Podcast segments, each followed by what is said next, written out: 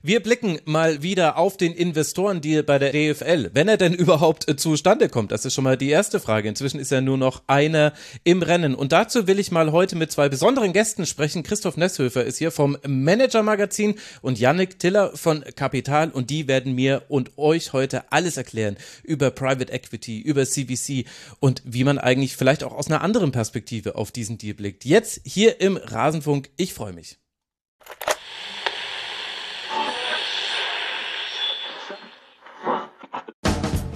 Und nun im Programm der Rasenfunk. Was müssen Sie den Private Equity Investoren versprechen, um das Geld zu bekommen? Was sind die Wachstum, also die Wertsteigerungsraten? Sind die berühmten Verdoppelungen alle zwei Jahre, äh, Vervierfachung in vier Jahren? Ist, ist das äh, das, was Sie sagen müssen? Jetzt kaufe ich Unternehmen, ähm, also zum Beispiel Douglas, ähm, das kennen Sie, Tipico, ähm, ähm Messer Industriegase, ähm, Breitling, deswegen muss ich eine Breitling-Uhr auch tragen. Ja. Kaufen wir, behalten wir dann vier bis fünf Jahre, versuchen äh, von good to great, also ein gutes Unternehmen zu einem noch besseren zu machen und dann zu mehr Geld zu verkaufen.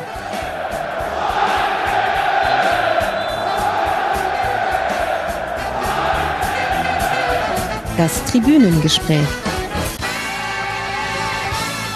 Wir haben gehört im Intro Christoph Käse, Host, Mit-Host des Podcasts Hi, im Gespräch mit Tina Müller. Die hören wir vielleicht später in dieser Sendung noch. Und dann haben wir gehört den Deutschlandchef von CVC, dem einzig verbliebenen möglichen Partner für die DFL, Alexander Dibelius. Und jetzt werden wir hören, unter anderem Christoph Nesshöfer vom Manager Magazin. Hi Christoph, schön, dass du da bist. Hallo, grüß dich. Danke, dass ich da sein darf. Ja, ich freue mich total, dass diese Sendung geklappt hat und dass wir auch Yannick Tiller hier haben von Kapital. Hallo Yannick. Hallo, freut mich auch, hier da zu sein. So, erste Frage an euch beide. Christoph, du darfst äh, beginnen. Hat's dich denn überrascht? Wir haben ja schon vor ein paar Wochen gesprochen über diese Sendung, dass in dem Zeitraum dazwischen die Fanproteste, die wir ja auch gehört haben im Intro, schon dazu geführt haben, dass sich Blackstone, äh, der zweite Mitbieter, schon aus dem Rennen gezogen hat und jetzt die DFL nur noch mit CVC verhandelt. Also überrascht hat's mich schon ein bisschen, ähm, weil diese Unternehmen, über die wir ja heute reden wollen, eigentlich nicht dafür bekannt sind, dass sie, wenn sie sich mal was vorgenommen haben, das so leicht wieder einfach hinschmeißen, weil die stecken ja enorm viel Geld und Arbeit da rein, um so einen Pitch zu gewinnen. Also so ein Pitch heißt eben Bieterverfahren, äh, wie das die DFL da angestoßen hat.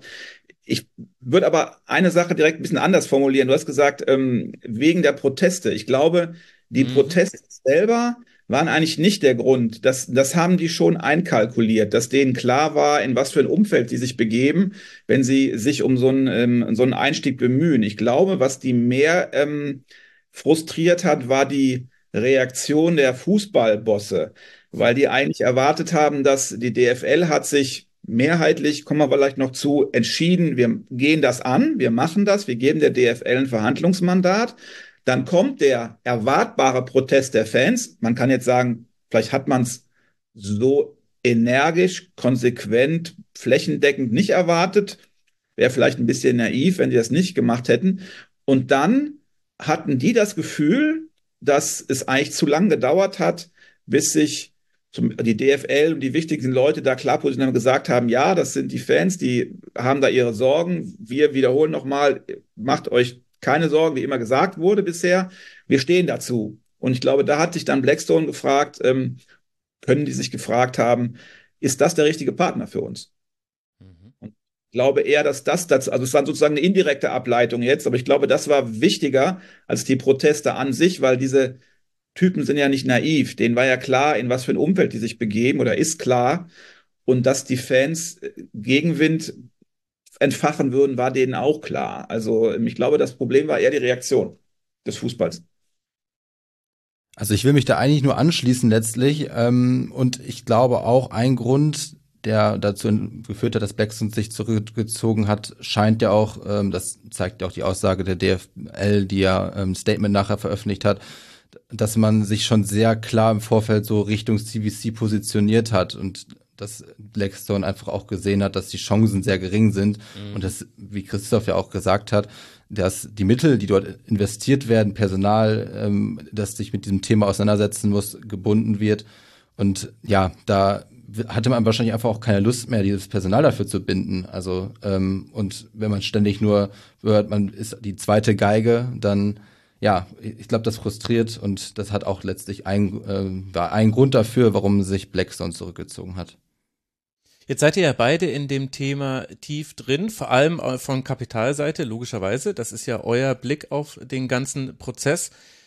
Hattet ihr auch den Eindruck, wir können da jetzt nur im Subjektiven bleiben, dass CVC von Anfang an aus all den anderen möglichen Private Equity Geldgebern hervorgeragt ist? Also ich habe von einem Partner, mit dem ich mich unterhalten habe, das äh, Wort des, Schein, äh, des Scheinbieterverfahrens gehört. Das ist jetzt natürlich dann eine Unterstellung, aber ich glaube, ihr wisst, in welche Richtung es da geht. Christoph, ist dir sowas auch untergekommen?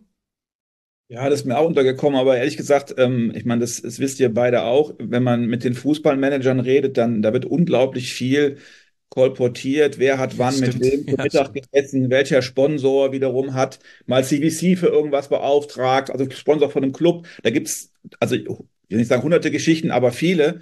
Und klar ist, ähm, dass es in diesem Prozess sehr schwierig ist für die DFL, wir vielleicht auch nochmal drauf, eine klare Mehrheit oder klare, klare Richtung ähm, zu verfolgen und dass da ständig irgendwie kolportiert wird, der und der ist da.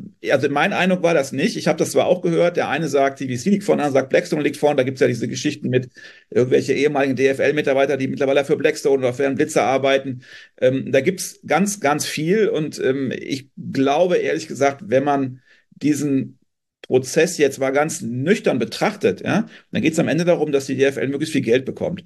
Und ähm, ich glaube nicht, dass am Ende CVC den, den Zutrag bekommen hätte, wenn es noch mehrere Bieter gäbe, wenn die äh, merklich weniger geboten hätten. Das heißt, es kommt darauf an, dass genug Geld zusammenkommt zunächst mal. Das ist ja auch wichtig für die, ähm, ja, für die Argumentation dann in die Liga rein.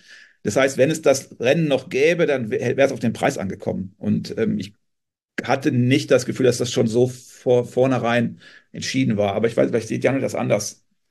Also mir ist das Wort auch untergekommen ähm, in, der, in den Vorgesprächen. Also es ist zumindestens so, dass äh, CVC ja einschlägig bekannt ist dafür, dass sie viele Sportinvestitionen getätigt haben und dass man dort ein gewisses, ja, Vorkenntnis, dass man da gewisse Vorkenntnisse mitbringt. Und ja, aus der Perspektive war CVC, glaube ich, immer vorne. Mhm. Also, dass man sagt, das war der Investor, der uns am ehesten strategisch nach vorne bringen kann. Wenn man von diesem Wort strategischer Partner spricht, dann lag CVC, glaube ich, immer vorne. Aber wie Christoph auch sagt, das Geld ist natürlich nicht unwichtig. Und wenn dort ein anderer, wenn es, ob es Blackstone war, ob es EQT war, dies waren, das waren also die drei letzten, die dort noch im Rennen waren, wenn da einer mehr geboten hätte, ich glaube, das wäre auf jeden Fall ja noch eine, zu einem ja sehr wichtigen Argument im Letz-, in letzter Instanz herangewachsen. Ich glaube, man darf auch noch eins nicht vergessen, man, es gibt auch viele in der Bundesliga, die CVC nicht trauen. Gerade deswegen, weil sie so viel Erfahrung haben. Ist ein bisschen irrig, aber gerade wegen der Investments von CVC in Frankreich, in die Liga und in Spanien, ähm, weil dann nämlich einige sagen, naja, wenn ich, ähm, wenn ich mir das jetzt angucke, dann ähm, jonglieren die mit drei rechte Paketen, die mit Konkurrenten von uns, weil die Bundesliga sieht schon gerade Spanien als Konkurrent natürlich, um da hinter der Premier League Platz zwei global in der Aufmerksamkeit zu belegen, ähm, was nicht so einfach ist. Und ähm, da hatte man dann auch, es gab eine ganze Menge Leute, die das Gefühl hatten, dass das dann oder haben, dass das nicht so optimal ist, wenn äh, CVC dann da so eine Art von Paket hat und die einen gegen anderen ausspielen kann, weil das war die Sorge. Jetzt sagen natürlich CVC, ja, das sind alles getrennte Teams und ähm, da gibt es dann Chinese Walls, wie das im Investment Banking heißt. Also der eine darf vom anderen nichts wissen, obwohl die in derselben Firma arbeiten. Ist natürlich ein bisschen naiv, ja. Und aber das heißt naiv, wenn man das glaubt, ist es naiv. Ja, das, das sehe ich also auch kritisch, ähm, dass das so durchhaltbar ist. Plus, ich weiß auch, dass ähm, in Gesprächen dann die, äh, die Private Equity Leute gesagt haben, also unter anderem auch CVC oder gesagt, naja, man könnte dann, wenn man dann zusammenkommt, ähm, wir können dann zum Beispiel hingehen und in, ich sage jetzt mal irgendwas Gegriffenes, in Australien ein Paket anbieten auf dem Medienmarkt mit drei Ligen. Das ist doch viel besser. Ja, dann kriegen wir doch viel bessere Preise. Ja, was natürlich dagegen spricht, dass es Chinese Walls gibt. Ja, also ähm, das ist ähm, ein bisschen irre oder ist nicht ganz überzeugend, sage ich mal. Ja, aber das ist, das ist schon ein wichtiger Punkt, dass man da Angst hatte oder Angst hat, dass da Wissen abfließt in die Richtung der anderen Ligen und dass am Ende dann der, der Partner sagt, naja, vielleicht ist jetzt gerade Spanien attraktiver da und dort und dann pushe ich das mehr, als die Bundesliga dann vielleicht ins Spiel bringe und dass du dann eigentlich als Bundesliga eher noch verlierst. Und die Verdacht gibt es natürlich auch, ne? Klar, also jetzt könnte man natürlich die ketzerische Gegenfrage bringen und fragen, was bringt das CVC, wenn man ähm, die Bundesliga schlechter verkauft als die anderen Ligen?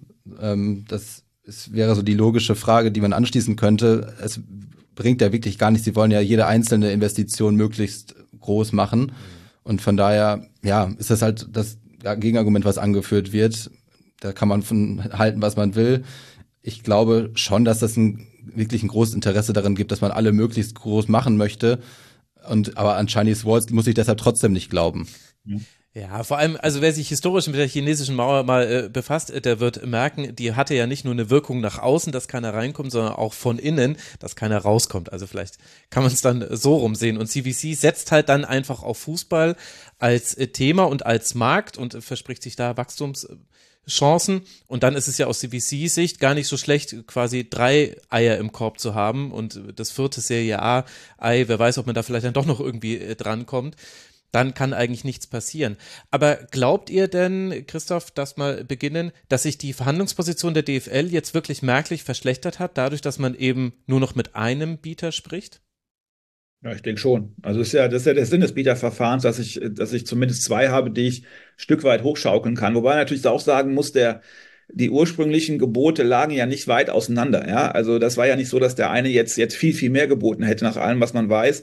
Lagen die fast gleich auf. Ähm, das heißt, da verliere ich jetzt nicht so viel. Aber es geht da jetzt drum, das Angebot zu, zu, zu äh, konkretisieren. Jetzt haben die sich die Daten angeguckt, waren da, wie man das nennt, nennt man das im Investmentbanking, Due Diligence gemacht. Also die haben alle Daten, alle Zahlen intern, die die DFL hat, liefern kann über ihre Geschäfte, praktisch dem möglichen Partner geöffnet. Das hatte Blackstone auch schon angefangen. Ähm, da verrätst du schon ein bisschen deine Geschäftsgeheimnisse, ja, aber das musst du eben machen. Und jetzt geht CVC halt hin und macht nochmal, ich glaube bis nächste Woche oder so, ähm, das finale Angebot. Wenn die jetzt da irgendwas finden, wo die sagen, ähm, uh, das sieht aber nicht so gut aus, ja, dann kann es natürlich sein, dass die jetzt sagen, boah, ähm, wir hatten jetzt da etwas über eine Milliarde geboten, kriegt er nur noch 900 Millionen oder so. Das ist nicht ausgeschlossen, ja. Ähm, die Jungs sind harte Verhandler, also die, die, die Belios über den Tisch zu ziehen, ist, glaube ich, nicht ganz so einfach. Ja, ist eher umgekehrt das, das Risiko. Ähm, das ist natürlich ein Risiko. Ja, andererseits wissen die natürlich auch als möglicher Partner, dass der Preis zentral ist, ja, und dass das auch für die DFL natürlich, wenn die das durchkriegen wollen, extrem wichtig ist, dass die da ungefähr auf ihrer Zielmarke landen.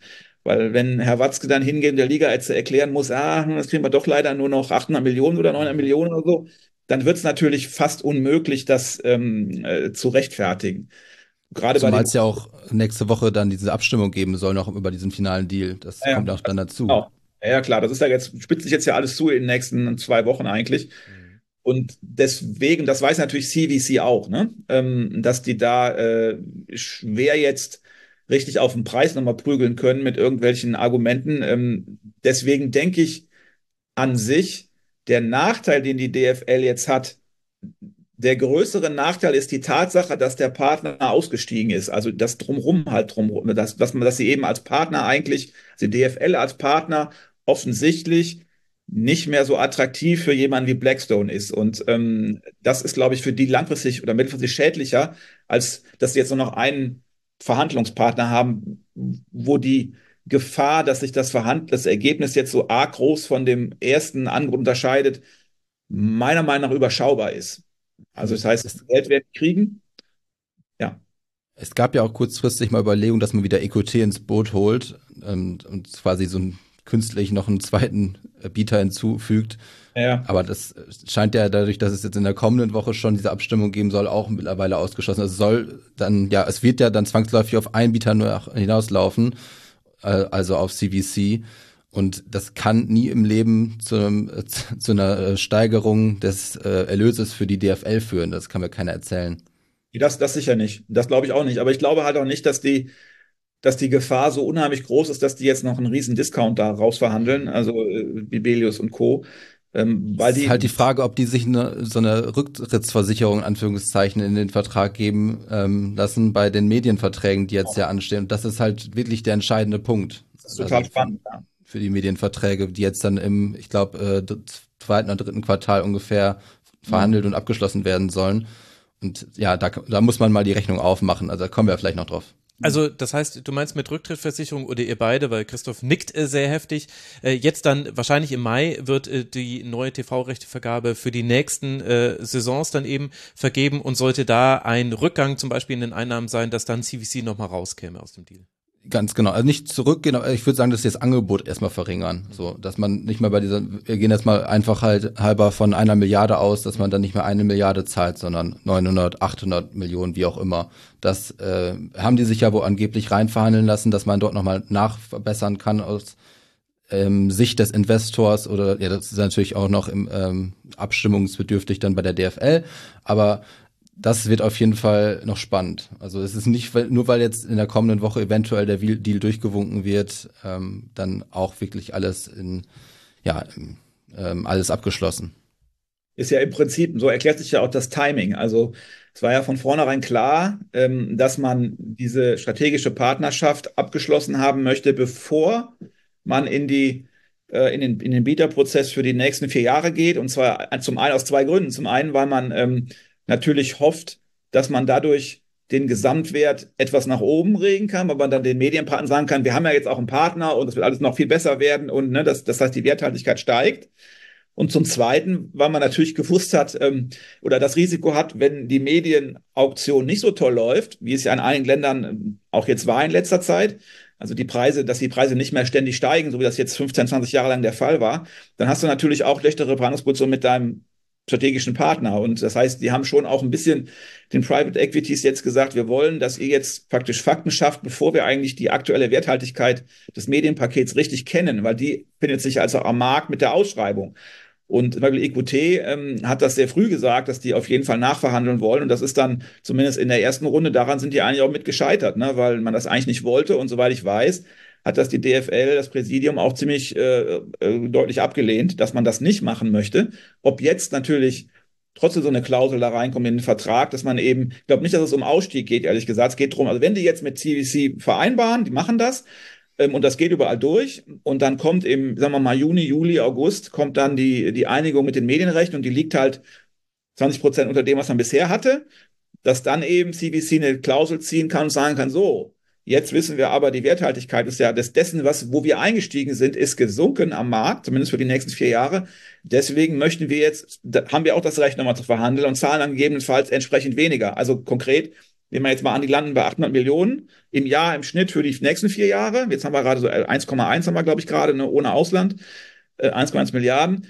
Ähm, dann würde CVC halt von einer Milliarde auf 800 Millionen runtergehen. So, die Gefahr ist da und ähm, kann schon, ist schon möglich, dass jetzt, wenn, äh, wenn die, wo die richtig Not haben, dass sie unbedingt den Deal wollen, dass sie dann sagen, okay, wir räumen euch das ein, obwohl das vor ein paar Monaten noch oder ein paar Wochen noch eigentlich undenkbar war, dass man einem Partner das einräumt, dass er noch nachverhandeln darf, weil das wollte man ja gerade vermeiden. Das war ja genau eins der Argumente dafür, dass ja ein möglicher Partner auch so einen Rückgang mittragen würde. Also er trägt genau. dann auch das Risiko mit, was ja immer noch so ist, aber dann ein bisschen abgeschwächt. Das ja. mag sein, aber nie im Leben würde CBC einen Deal machen ähm, von auf, mit bei, auf Basis von 800 Millionen. Also das, das kann man relativ leicht runterrechnen. Also wenn man sagt, ähm, ja, man hat 800 Millionen im Vergleich zu 1,1 Medieneinnahmen, also es ist ein Rückgang von 300 Milliarden, Millionen, dann ähm, ja, wenn man, also für Investoren ist halt diese IRR sehr wichtig, dass die sowas wie der interne Zinsfuß. Und wenn man jetzt gesagt, man hat acht Prozent von 800 Millionen, das sind 64 Millionen pro Jahr. Und äh, wenn man das über 20 Jahre hochrechnet, dann sind das ja 1,28 Milliarden, glaube ich, im Jahr, äh, über, über äh, die 20 Jahre, die ja dieser Vertrag laufen soll. Das wäre dann irgendwie, man könnte jetzt sagen, 280 Millionen gewonnen. Cool, äh, Bruttorendite von 28 Prozent.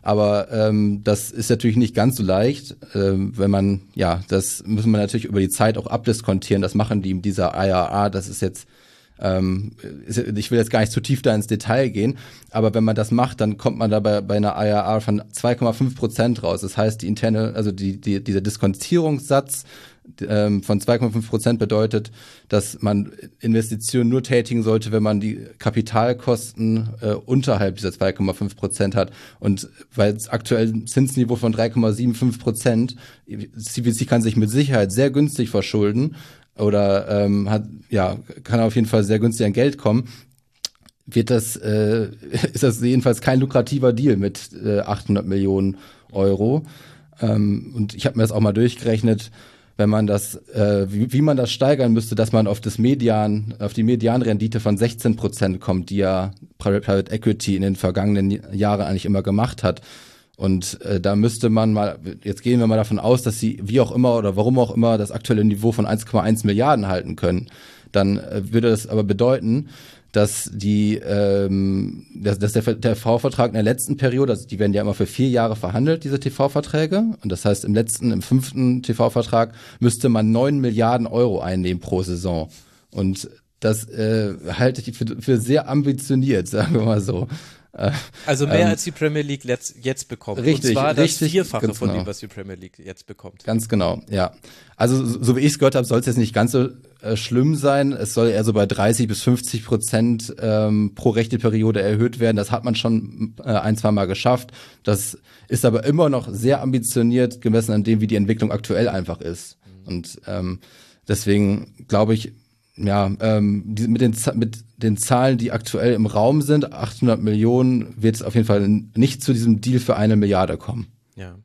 Ja gut, und die Frage ist auch, wie hat man diese Steigerung in der Vergangenheit geschafft? Durch Zerstückelung des Spieltags, immer mehr Einzelspiele und so weiter und so fort. Und dieses Rad wirst du nicht ewig weiterdrehen können. Da dreht man zwar immer noch jetzt auch zur nächsten Rechtevergabe dran, mehr Sonntagsspiele, natürlich nur, weil die armen Europapokalteilnehmer so müde sind. Aber das ist es ja eben. Also das, es wird sich nicht mehr endlos weiterdrehen lassen, vor allem wenn es angeblich wirklich diese roten Linien gibt, von denen so viel gesprochen wird. Aber das bringt ja eigentlich uns direkt zu der Frage, Janik, warum macht denn das CVC dann überhaupt? Also, weil es ist ja nicht davon auszugehen, dass man diese Renditen, die man sonst so hat, da wirklich bekommen wird und gleichzeitig Private Equity wir werden gleich, glaube ich, noch drüber sprechen müssen, was das eigentlich genau ist, aber es zeichnet sich eben unter anderem dadurch aus, dass du eben 16 Prozent, 20 Prozent Rendite, wir haben es ja auch im Intro, deswegen habe ich diesen Schnipsel mit reingenommen, das ist das Normale. Also normalerweise, wenn ein Private Equity Fund irgendwo einsteigt, dann geht er mit der Renditeerwartung ran. Äh, wir haben es im Intro gehört, Verdopplung innerhalb von zwei Jahren, Vervierfachung innerhalb von vier Jahren. Ist das auch wirklich das, was CVC erhofft sich von der Zusammenarbeit mit der DFL? Also ich habe ja gerade schon gesagt, es wird ja eher von 30 bis 50 Prozent ähm, innerhalb der ne, innerhalb der Rechteperioden dann ähm, oder zwischen den Rechteperioden ähm, gerechnet. Das ist ein bisschen was anderes und man muss es auch ein bisschen unterscheiden von klassischen Private Equity Deals. Also mhm. ähm, klassische Private Equity Deals sind ja Buyouts von Unternehmen. Also dass man zum Beispiel es gibt die Firma Renk, ist ein ganz gutes Beispiel aktuell. Das ist ähm, ja Marine, Schifffahrtshersteller, Getriebehersteller letztlich ähm, aus Augsburg. Hat der äh, das Private Equity Triton äh, letztens vor, weiß ich nicht, vor vier fünf Jahren von der Börse genommen, hat es ähm, jetzt quasi komplett saniert und hat es dann jetzt äh, zu, ich weiß gar nicht, ähm, zum Dreifachen des Preises wieder an die Börse gebracht so ungefähr. Und das ist so dieser, ein klassischer Deal. Man kauft ein Unternehmen von der Börse, restrukturiert es, macht es effizienter und verkauft gewinnbringend an der Börse wieder. Mhm. Ähm, dieser Deal ist ja ganz anders. Also man ist ja letztlich nur an den Einkommensströmen, an den Cashflows auf Englisch beteiligt. Und das, das macht diese ganze Rechnung ja anders. Man kann letztlich nur alle vier Jahre, grob gesagt, alle vier Jahre mit den neuen, mit der neuen Ausschreibung der TV-Rechte, klar, man kann jetzt noch Lizenzrechte und so dazu nehmen, aber dieser ganz große Topf sind einfach die TV-Töpfe, kann man alle vier Jahre versuchen, mehr Geld rauszuhandeln. Und da muss CVC irgendwas sehen, was ich nicht sehe, oder die ähm, ja, zahlen einfach auch viel weniger als das, was aktuell im Raum steht. Man, man weiß es nicht. Ähm, also ja, sie würden es nicht machen, wenn sie nicht da einen ziemlich sicheren Case sehen würden. Also ein äh, Szenario, was, wo sie dann diese 30 bis 50 Prozent zwischen jeder rechte Periode steigern können. Also ein Punkt ist sicher dann dieser dieses Plattformmodell, wo sie ja sich ganz große ähm, ja, Einnahmen im Ausland erhoffen, da, äh, ja, da, da können wir vielleicht auch später nochmal zukommen, wie dieser einzelne Topf aussieht, was man da äh, machen will. Und ja, ob es dann zu diesen 30 bis 50 Prozent kommt, muss man schauen. Also ich glaube, dass diese Prozentzahlen, die man da den Private Equities ähm, so als Zielmarken immer äh, zurechnet, dass die ein bisschen verwirren. Also man muss das ein bisschen differenzierter betrachten, finde ich. Ähm, das sind natürlich erstmal immer Mittelwerte. Ne? Und ich meine, so eine CVC, so eine Private Equity Firma wie CVC, die sind so groß.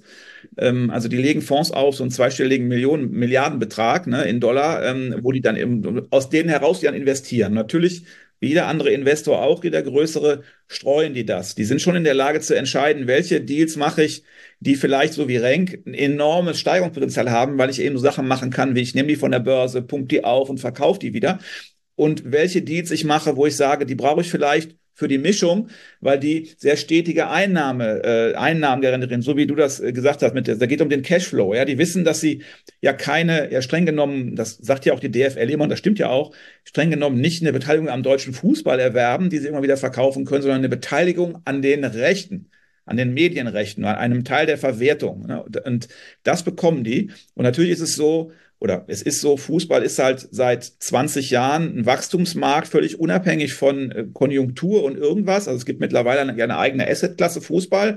Und zwar deswegen, weil die Investoren, nicht nur CVC, auch andere sagen, das ist total stabil. Das geht immer weiter hoch, egal ob, ich sag mal, Putin die Ukraine überfällt oder ob wir eine Finanzkrise kriegen. Selbst in der Corona-Zeit hat das ja noch so eine kleine Delle gegeben und es läuft einfach gut weiter. Und ähm, das ist was, was für Investoren auch attraktiv ist. Die stecken da Geld rein und kriegen halt jedes Jahr stabil und auf Sicht und selbst auf 20 Jahre betrachtet ist die Gefahr, dass das irgendwie ausfällt, diese Einnahmen ist sehr, sehr gering aus deren Sicht. Und deswegen machen die das. Ähm, also aus meiner Sicht. Ich glaube nicht, dass die dieselben äh, äh, äh, ähm, äh Gewinnerwartungen haben wie bei solchen äh, Inside, also Einstiegs-, Ausstiegsdeals. Mhm. Ähm, kannst du auch gar nicht haben. Ähm, und die Fantasie, die dann da drin steckt, für einen wirklich großen Reibach, den die natürlich gerne machen würden, weil, äh, weil das eben so ein bisschen die Natur der Private Equity ist, dass die besonders große Renditen anstreben entsprechende Risiken eingehen, ist halt, schon gesagt, dieses, diese Streaming-Plattform, in dem man hofft, dass man da was aufstellt. Mit dem investierten Geld, das will ja die DFL auch, was viel moderner, weitgehender, als was man bisher anbietet und vor allem, was ein eigenes DFL-CVC in dem Fall Produkt wäre. Und das, was ich dann bei der übernächsten Rechte Ausschreibung, also ab 2028, dann soll es ja stehen, vermarkten kann als ein ganz anderes Produkt, als was ich jetzt habe. Also diese, ich sag mal, relativ langweiligen Bilder auf dem Stadion, die immer gleich sind. Dann kommen diese Themen mit Mannschaftsbus und bei Bilbao äh, beten sie vorher in der Kabine, das sieht man jetzt in Spanien schon und so weiter. Das heißt, das ist das, was die eigentlich hoffen. Dann hoffen die, dass das ist, glaube ich, das, was CVC, die, die, die, die, Fantasie, die so wie, wie die Leute von CVC da haben, dann sie sagen, dann das ist auch das, was die, die Bayern schon lange hoffen, ja, und auch Herr Watzke, dass dann plötzlich Amazon kommt oder Apple TV und sagt, pass mal auf, Leute, das ist so cool, wir kaufen das sozusagen für die ganze Welt. Und dann rollen wir das aus. Und dann kannst du natürlich ganz andere Preise aufrufen. Ähm, und du hast ein eigenes Produkt hingestellt. Also ob das funktioniert, weiß natürlich kein Mensch. Und das ist das Risiko, was die Private Equities dann gemeinsam mit der DFL da eingehen oder wo, wozu das Kapital von CEC dann eingesetzt werden kann. Das kann aber auch furchtbar in die Hose gehen und ähm, nicht funktionieren und dann, ähm, sag mal, kraut das da auf einem aus CVC-Sicht relativ bescheidenen Niveau weiter, aber die haben immer die Sicherheit, die Einnahmen, die werden die kriegen und dann haben sie immer noch einen positiven, äh, also sie gewinnen immer noch Geld, klar, wenn sie wenn es kein Geld verdienen, würde es nicht machen. Ne? Aber ich, ich, ich habe jetzt viel gesagt, aber ich wollte sagen, diese Renditeerwartungen sind eben schon sehr unterschiedlich, was das jeweilige Investment angeht. Ne? Also ich vielleicht mal ein Beispiel, Max, wenn ich das noch darf, ja. wo wir auch investiert haben. Die Firma, Beispiel ich ein bisschen kenne. CVC ist ähm, Minderheitsinvestor seit einigen Jahren bei DKV Mobility. Kennt wahrscheinlich fast niemand. Wer öfter an Autobahnraststätten ist, der kennt diese grünen Aufkleber, DKV. Das ist keine Krankenkasse, sondern das ist ein Familienunternehmen. Ich glaube, die kommen aus Münsterland irgendwo her. Familie Fischer heißen die, glaube ich ähm, die das hochgezogen haben. Das ist im Prinzip ein, ja, ein Abrechnungssystem. Also das heißt, die ganzen Speditionen zum Beispiel, die Fahrer, die kriegen so eine DKV-Karte, das setzt DKV alles auf. Wenn die dann ihren Sprit bezahlen müssen für den Laster, dann müssen sie nichts zahlen, dann legen die Karte hin und Ende. Wie so eine Kreditkarte eigentlich. Ne? Und das ist ein riesen B2B-Geschäft. Das ist riesig. Die machen, ich glaube, 12, 13 Milliarden Umsatz. So. Familienunternehmen, die haben sich vor einigen Jahren überlegt, um zu wachsen, um Kapital zu bekommen, um weiteres Wachstum. Die machen mit, die haben so ein E-Ladesäulennetz, ziehen die hoch und so. Also die müssen ja mit der Zeit gehen und das ist unheimlich teuer. Haben die gesagt, wir holen uns CVC rein. Oder wir suchen uns einen Partner. Und das CVC hat den Zutrag gekriegt. Das heißt, seit einigen Jahren ist CVC, ich glaube, mit einem Drittel oder so beteiligt an einem stockkonservativen, relativ langweiligen deutschen Serviceunternehmen für den Logistikbereich, ähm, was riesen Umsätze hat, aber relativ geringe Gewinne, weil das natürlich, das ist so ein System, du musst ganz groß sein, um da genug rauszuziehen. Ne? Mhm. Ähm, und eigentlich stinklangweilig. So, und dann geht CVC rein, sagt, wir geben, wir kaufen euch ein Stück ab und wir helfen euch dabei. Warum machen die das? Ja, ich, ich kann nur sagen, ich, ich verstehe es so, das ist auch so ein Beispiel. Die wissen, das ist ein Geschäft, was über Jahre stabile Cashflows produziert. Das kann man schon ein bisschen vergleichen mit den Steigerungsraten. Kann man vielleicht ein bisschen was machen, aber riesig wachsen werden die wahrscheinlich erstmal nicht. Aber das garantiert mir eine sehr stabile Rendite, die wird auch nicht astronomisch dann auf mein eingesetztes Kapital. Und auch solche Deals machen die und das machen die auch deswegen, weil die eben auch das im Portfolio brauchen. Und die werden dann gleichzeitig in der nächsten Runde vielleicht irgendein äh, ein Unternehmen wieder von der Börse nehmen und hoffen, dass sie das in zwei Jahren fürs Fünffache wieder zurückbringen werden, verkaufen können. Das ist ja alles, ist alles in deren Geschäftsstrategie mit drin. Ja, wobei, das finde ich jetzt interessant weil gerade bei äh, DKV ähm, Mobility, äh, die wollten sie ja jetzt eigentlich an die Börse bringen und machen es nicht, weil gerade das äh, Zinsumfeld nicht attraktiv genug ist. Also sprich, und das ist also, nämlich ja, ja. eine der Fragen, die ich mir stelle. Das machen heißt bei ihrem eigenen Börsengang auch.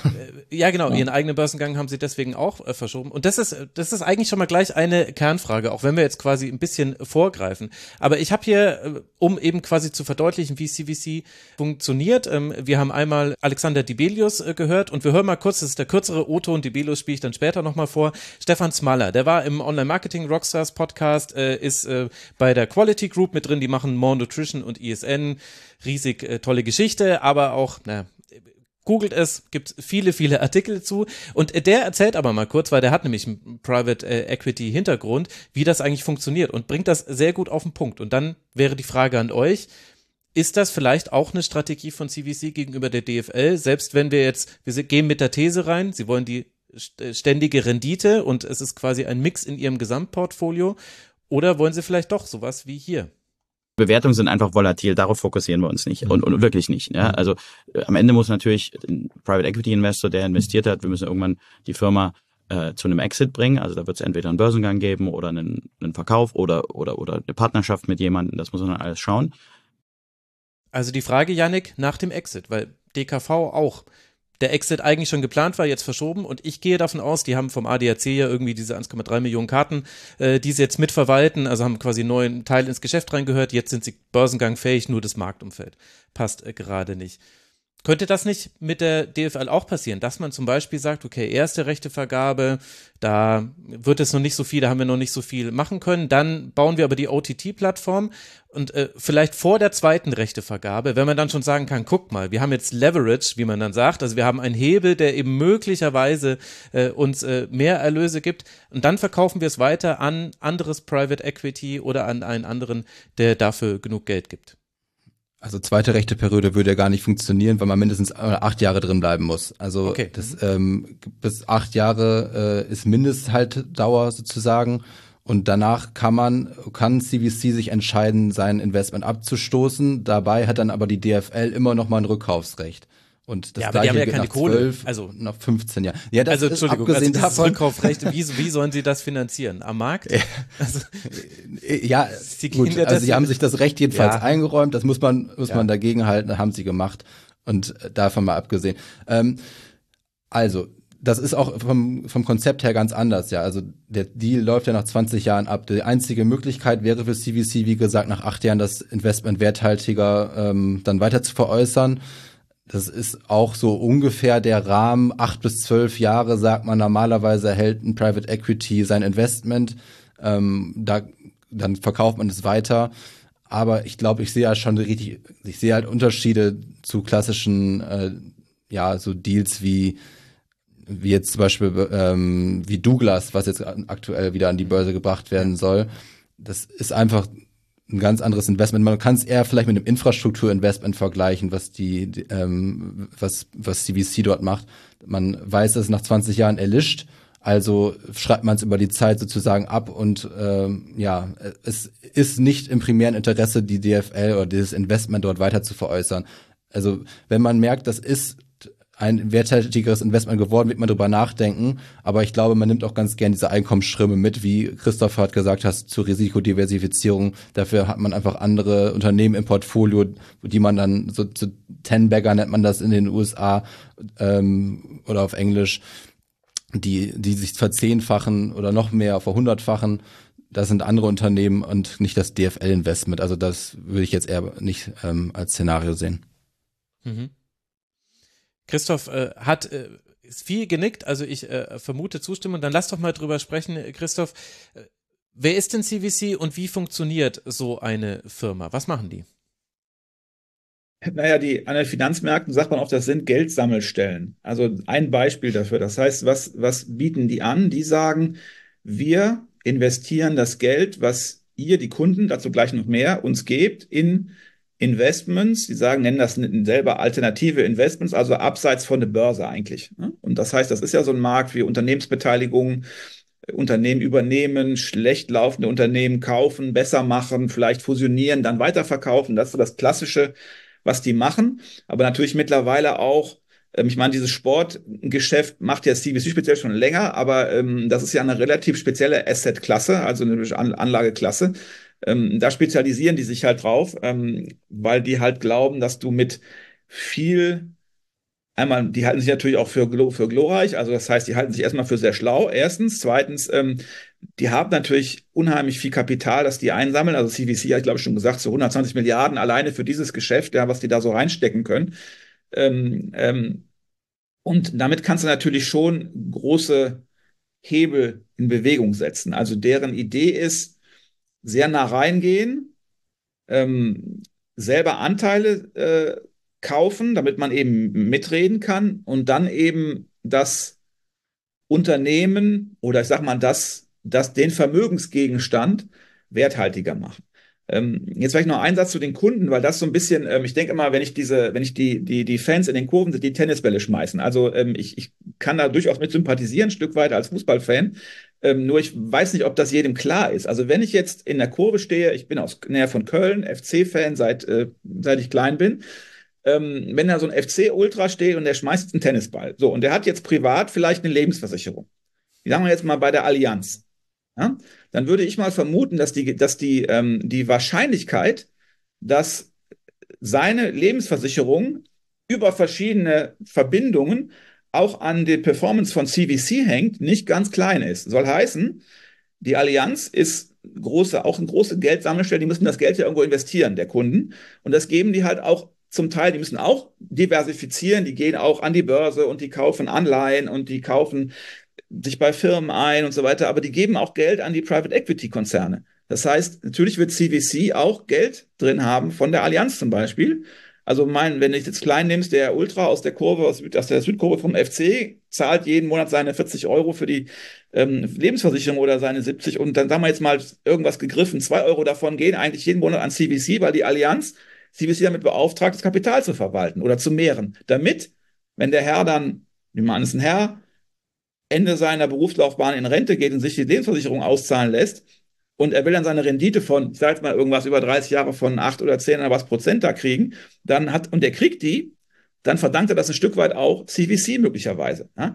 So Hatte aber ja auch nie die Möglichkeit, damit zu entscheiden. Also ich Nein, verstehe deinen Punkt, es zeigt quasi, woher die ihr Geld bekommen. Aber stimmt, aber ich wollte damit, äh, damit erklären, ähm, dass das alles in hohem Maß zusammenhängt an den Finanzmärkten ja. dass sogar so ganz kleine Kunden wie wir oder der Kollege aus der Südkurve vom FC möglicherweise auch Kapital bereitstellt dafür, dass CVC äh, äh, bei der DFL einsteigt. Ja, dafür kann er nichts, ist mir klar. Aber ich wollte es mal sagen, weil das ist auch Geld. Also diese großen Konzerne, Versicherungskonzerne in den USA sind das die Pensionskassen, die sind haben unglaubliche Milliarden, die investieren da und genauso wie die Staatsfonds von Saudi-Arabien, Singapur und you name it, die da auch investieren. Ne? Und ähm, da kommt man zu dem Punkt. Ähm, dass die DFL ja, glaube ich, auch da reingeschrieben hat oder immer wieder beteuert, ja, wir werden mit CVC oder mit dem Investor dann oder mit dem Partner dann besprechen, wo kommt das Geld her? Dass das nicht aus, ich glaube, die haben da irgendwie so einen Passus geschrieben, dass das nicht aus ähm, Gegenden kommt, die nicht die Werte, unsere Werte vertreten oder sowas. Irgendwie es sowas, soll sogar ne? eine Whitelist geben, schreibt ja. die DFL. Ja, ja, so, dann schreibt also CVC, jawohl, ist so, zack, so. Kannst aber natürlich überhaupt nicht überprüfen, ja. Also ich weiß, wüsste nicht, wie das wirklich überzeugend gehen sollte. Das heißt, du bist, bleibst, bist und bleibst angreifbar. Ja? Mhm. Das wird so bleiben. Also das zu dieser Funktion, die die erfüllen. Und die machen halt was, was, ähm, was in der Form am Kapitalmarkt nicht so viele machen, zumindest nicht auf diesem Niveau. Also CVC ist so eine der zehn größten PE-Gesellschaften der Welt. Blackstone ist, glaube ich, noch größer. Ähm, das sind so die allergrößten. Nur noch ein, ein, eine Klammer noch dazu kurz, ja. Wenn man sich mal die Liste anguckt, dann ist es auch ganz interessant, mal zu gucken, welche Private Equity Gesellschaften sich nicht um den DFL die bemüht haben. Das sind nämlich tendenziell viel mehr, die die es gemacht haben. Und ich habe mit dem einen oder anderen gesprochen aus diesen, und die haben mir dann gesagt, ja, wir haben das deswegen nicht gemacht, weil uns die Risiken viel zu groß waren. Also Fanproteste, schwierige Governance bei der DFL, mit anderen Worten, können die überhaupt gemeinsam agieren? Und dann die Frage, wie kann ich das über die Laufzeit des Vertrages dann überhaupt sinnvoll, ich will gar nicht sagen, die Rendite erzielt, sondern überhaupt managen. Weil die beiden Welten sind so weit auseinander, in meiner Wahrnehmung, dass es, wenn es dann zum Deal kommt und man hat eine gemeinsame Firma und gemeinsame Gremien mit Leuten, die besetzt sind von Investorenleuten und von DFL-Leuten. Und das Verhältnis wird ja, soll ja so sein, dass die DFL immer das Sagen hat. Ähm, die müssen miteinander arbeiten. Die müssen sich verstehen. Die müssen gegenseitig Verständnis aufbringen für die Bedürfnisse des Partners. Und diese Leute von anderen PIs haben mir gesagt, ähm, das sehen wir nicht. Dass das überhaupt, dass man da in der vernünftigen, überhaupt auf einen vernünftigen Nenner kommen kann, dass man miteinander arbeiten kann. Und deswegen haben wir da die Finger von gelassen. Finde ich auch interessant. Interessanterweise ist es aber auch so, dass PIs sich doch dann grundsätzlich schon für Fußballvereine interessieren. Nicht unbedingt für die DFL, aber für Fußballvereine, weil dort haben die einfach viel mehr Kreativität, ähm, die sie, wie sie, die sie dort auch durchsetzen können. Also ein Problem im Fußball ist ja ganz offensichtlich, dass dort viele, ähm, ja, vielleicht Ex-Profis sitzen, die aber nicht unbedingt Finanzprofis sind. Und ähm, da hat ein PI auf jeden Fall einen Hebel zu sagen, wir tauschen das Management aus und setzen dort echte betriebswirtschaftliche Experten ein und schaffen es so, zu, ja, unsere Einkommensströme zu, zu, zu erhöhen, unsere, unser Wissen zu, ähm, durchzusetzen und das ist bei der DFL einfach ganz anders. Also dort sitzt du mit verschiedenen Gremien, ich glaube fünf Gremien sind, sollen es da insgesamt werden oder vier oder fünf, ähm, mit denen du dich dort irgendwie rumschlagen musst. Und ich glaube, das macht das Ganze einfach viel unattraktiver für einen PI. Hm. Also PE ist natürlich Private Equity, also eben. Ja, Entschuldigung, das, ja, ja. Ja, ja ich, ich glaube, das haben die Hörerinnen und Hörer schon verstanden. Äh, ich habe gelesen in äh, der Recherche nochmal, dass es manchmal den Begriff auch Schattenbanken gibt, eben für Private Equity Firmen, weil eben es ist ein großer Kapitalgeber, aber er ist eben nicht so reguliert wie Banken, also Basel III und so weiter. Da kann man jetzt in die Details reingehen. Janik, das kann man ja auch sehr kritisch sehen und da sind wir ja, glaube ich, auch schon bei diesem Punkt. Also die DFL, ihr ist es sehr wichtig, wichtig äh, zu garantieren, dass das Geld eben aus den richtigen Ecken kommt. Und Christoph hat jetzt schon gesagt, naja, so wirklich garantieren können sie das eigentlich gar nicht. Ich meine, wahrscheinlich wird CVC immer auf den europäischen Fonds, den er jetzt gerade aufgelegt hat, verweisen, wo die 28 Milliarden jetzt nochmal neu eingeholt wurden. Aber dennoch, die Gesamtfirma wird ja eben auch aus Saudi-Arabien und noch von anderen Ecken finanziert. Ist das denn überhaupt möglich, wenn man diese moralische Ebene überhaupt aufmachen will. Und das möchte ja die DFL offenbar, sonst würde sie es nicht auf ihre FAQ-Seite schreiben. Ist es denn überhaupt möglich, das zu garantieren? Oder ist das nicht letztlich zwar ein nettes Ansinnen, aber so funktioniert es halt nicht? Also ob sie es möchte, will ich mal stark in Zweifel stellen. Ich glaube, sie wird eher dazu getrieben. Mhm. Ähm, aber also grundsätzlich gibt es ja viel direktere Einflussmöglichkeiten, als die wir auch schon gesehen haben. Also Stichwort Trikotsponsoring von Qatar Airways auf dem Ärmel von Bayern München. Also das ist ein viel direkterer Hebel für, ähm, also falls Saudi-Arabien jetzt wirklich Interesse daran haben sollte, zum Beispiel ähm, Sportswashing in der Bundesliga zu betreiben, als über CVC dort Einfluss zu nehmen in der Bundesliga. Das ist auch, es ist auch generell so, man spricht dort von Limited Partnern und Managing Partnern. Mhm. Der Limited Partner ist immer der Geldgeber, also in diesem Fall die Kritik äh, bezieht sich ja vor allen Dingen auf diesen PIF, den, den saudi-arabischen Staatsfonds und das, der ist ein sogenannter Limited Partner von CVC, dem Managing Partner. Und üblicherweise ist es so, dass der Limited Partner eigentlich keinerlei Einfluss darauf hat, wie der Managing Partner mit seinen Beteiligungen umgeht, also wie er das managt. Er hat natürlich einen sehr engen Draht zum Managing Partner und kann dort Sachen natürlich durchgeben und Interessen bekunden, aber was der Managing Partner damit macht, ist immer noch total ihm überlassen. Und man muss dazu ja auch sagen, dass zum Zeit, also es gibt einen Zeitpunkt, wo, wo man sich committet, also wo man sich äh, auf, auf Deutsch gesagt, wo man sich dazu ähm, ja verständigt, diese, ähm, in diesen Fonds einzusteigen. Und dann erst fließt das Geld erst später für diesen Fonds. Und zum Zeitpunkt dieses Commitments ist es so, dass äh, da stand es ja noch gar nicht fest, dass CVC möglicherweise Partner der DFL werden könnte. Also der PIF konnte niemals irgendwie wissen, dass die DFL dort äh, einen Investor an Bord holen sollte. Und da, das kann man dann auch niemandem vorwerfen, ähm, dass, dass Saudi-Arabien irgendwie jetzt ähm, so eine groß angelegte Aktion im Hintergrund gestartet hat, in der Bundesliga Einfluss zu nehmen, weil das ist schon ein paar Jahre jetzt her, dass dieser, dass dieser Fonds aufgesetzt wurde. Und insofern, das würde ich jetzt, also diese Kritik verstehe ich nicht und ich verstehe wirklich viele der Kritikpunkte. Ich bin auch äh, als HSV-Fan Fan eines Traditionsvereins und äh, leide dort mit hey, und verstehe auch vieles. Ja, sozusagen, genau. Baumgart. Ja, ich, ich, verstehe, ich verstehe sehr viele dieser Kritikpunkte und ich emotionalisiere mich da auch sehr mit der, mit den Fans. Ähm, aber diesen Punkt mit, mit Saudi-Arabien verstehe ich wirklich nicht. Ja, äh, ja gut, ich meine, du unterstellst jetzt eine Intention. Ich glaube ehrlich gesagt, das ist den Fans gar nicht wichtig. Ich glaube, äh, Saudi-Arabien ist halt quasi neben Katar der zweite, der versucht mit aller Macht sich Sport zu kaufen und eben darüber sein neues Geschäftsmodell, also sein Geschäftsmodell zu transformieren. Und das widerstrebt Fans, weil man eben gesehen hat, dann findet eine WM eben in einem Wüstenstaat statt und jetzt findet die nächste WM da und der DFB-Präsident spricht jetzt schon davon, ja, die haben ja eine Fußballkultur und so weiter. Also sprich, exakt dasselbe passiert wieder.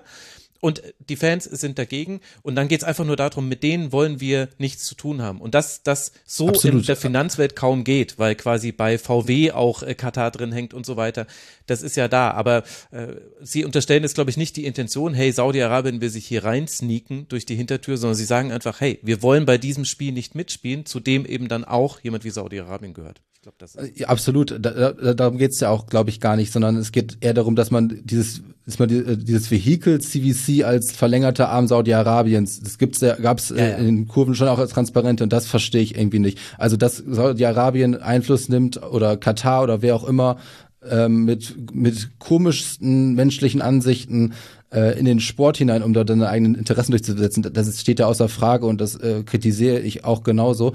Ähm, aber dieses Vehikel, das, das verstehe ich dann äh, in dem in dem Punkt nicht. Ähm, genau, man könnte natürlich jetzt auch sagen, um nochmal dieses Beispiel des FC-Fans aufzunehmen, dann dürfte ja auch kein Hyundai zum Beispiel fahren, ähm, weil der PIF äh, ein Werk mit ähm, Hyundai in Saudi-Arabien gebaut hat. Also wir aber halt das auch könnte sehr man schnell ewig lang weiterführen. wissen, oder? Also das ist, also ja, also ich verstehe deinen Punkt, aber ähm, der Theorie nach darf man dann nicht mehr atmen, weil man dann Ja, ein richtig, Molekül einatmet, genau. das äh, Adolf Hitler schon mal in der Lunge hatte. Und das ist sogar wissenschaftlich korrekt so, könnte methodisch inkorrekt äh, zu hören.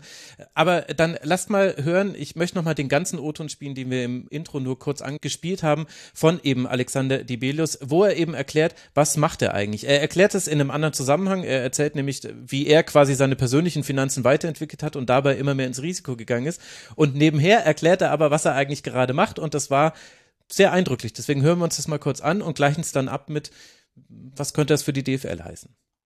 Jetzt kaufe ich Unternehmen, ähm, also zum Beispiel Douglas, ähm, das kennen Sie, Tipico, ähm, ähm, Messer Industriegase, ähm, Breitling, deswegen muss ich eine Breitling-Uhr auch tragen, ja, hat äh, gehört äh, uns oder habe ich gekauft. Und da bin ich jetzt direkt beteiligt sozusagen, ja. Und ähm, kaufen wir, behalten wir dann vier bis fünf Jahre, äh, drei Jahre, vier Jahre, sieben Jahre, je nachdem, versuchen äh, from good to great, also ein gutes Unternehmen zu einem noch besseren zu machen und dann zu mehr Geld zu verkaufen. Und an dem Capital Gain, da ähm, kriege ich dann, bin ich halt dann unmittelbar beteiligt. Ja? Das ist letzten Endes Private Equity. Private Equity ist immer Ownership auf Zeit.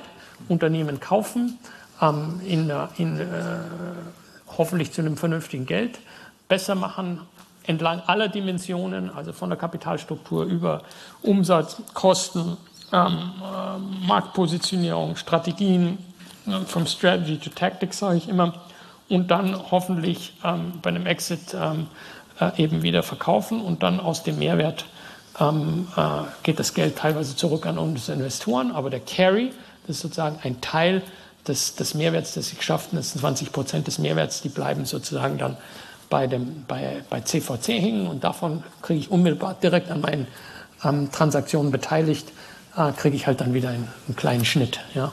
Und, ähm, aber das, das ernährt seinen Mann, das ist ganz gut. Da sind wir natürlich beruhigt, dass er genügend äh, Geld verdient. Das hat er ja schön gesagt. Er ernährt seinen Mann. Das ist ja hm. sehr demütig. Ja, das ist mir generell sehr aufgefallen. Ich habe sehr auch viel Weltwirtschaftsforum und so weiter in Davos gesehen. Keine Angst, ich habe keine Tone davon mitgebracht. Aber immer wieder zu betonen, dass man ja ganz gut über die Runden kommt, aber immer mit dem, na, ich kann meine Miete davon zahlen. Vielleicht reagiere ich da ein bisschen allergisch drauf, weil ich in der teuersten Stadt Deutschlands lebe. Aber gut, das ist aber ein anderer Punkt. Aber was ich interessant fand, Christoph, war, also zum einen äh, natürlich die verschiedenen Unternehmen, an denen man beteiligt ist. Und wir haben jetzt ja zwar schon klar gemacht, die Beteiligung an der DFL wäre von ihrer Art her anders. Aber dennoch scheint mir ja das ganze Denken von Private Equity daraufhin äh, zu basieren, dass man eben das macht, was er zwischendurch auch genannt hat. Also Kosten senken, Organisation straffen, auch die, die Art und Weise der Kapitalstruktur ist extrem wichtig und dann gibt es eben einen Exit-Punkt und eigentlich ist es für die Diskussion jetzt dann gar nicht wichtig, will man dann innerhalb der Zeit raus oder nach den 20 Jahren erlischt das, das ist dann der vordefinierte Exit-Punkt. Aber das ist, ist ja sehr viel im Doing, wie ich jetzt gelernt habe, dass man sagen muss, also sprich im operativen Geschäft. Aber da kommt man ja eigentlich gar nicht rein bei der DFL, zumindest angeblich. Naja, ähm, für diese gemeinsame Firma, die dann die Medienrechte besser vermarkten soll, wird natürlich gemeinsam gemanagt. Das ist ja auch, das steht ja auch überall, ja. Und das ist ja auch für die DFL ein Teil der Attraktivität, weil die nämlich ein Know-how bekommen, was sie so möglicherweise nicht haben oder an das sie schwer rankommen, weil wenn der Investor oder wenn der Partner dann drin ist, dann werden die, da haben die genug Erfahrung oder zumindest tun die so, ich traue denen schon zu, dass die wissen, was für Leute brauche ich dann, wie muss ich das aufstellen. Ne? Ich glaube nicht, dass es darum geht, dass die, das heißt, das wird nicht funktionieren, die werden nicht äh, irgendwie in die Liga eingreifen, und sagen, ihr müsst es aber hier anders, anders wirtschaften und eure anders verteilen und so weiter und ihr müsst da in den Clubs für bessere, besseres, äh, mehr, für mehr Sparen sorgen. Das ist nicht der Punkt.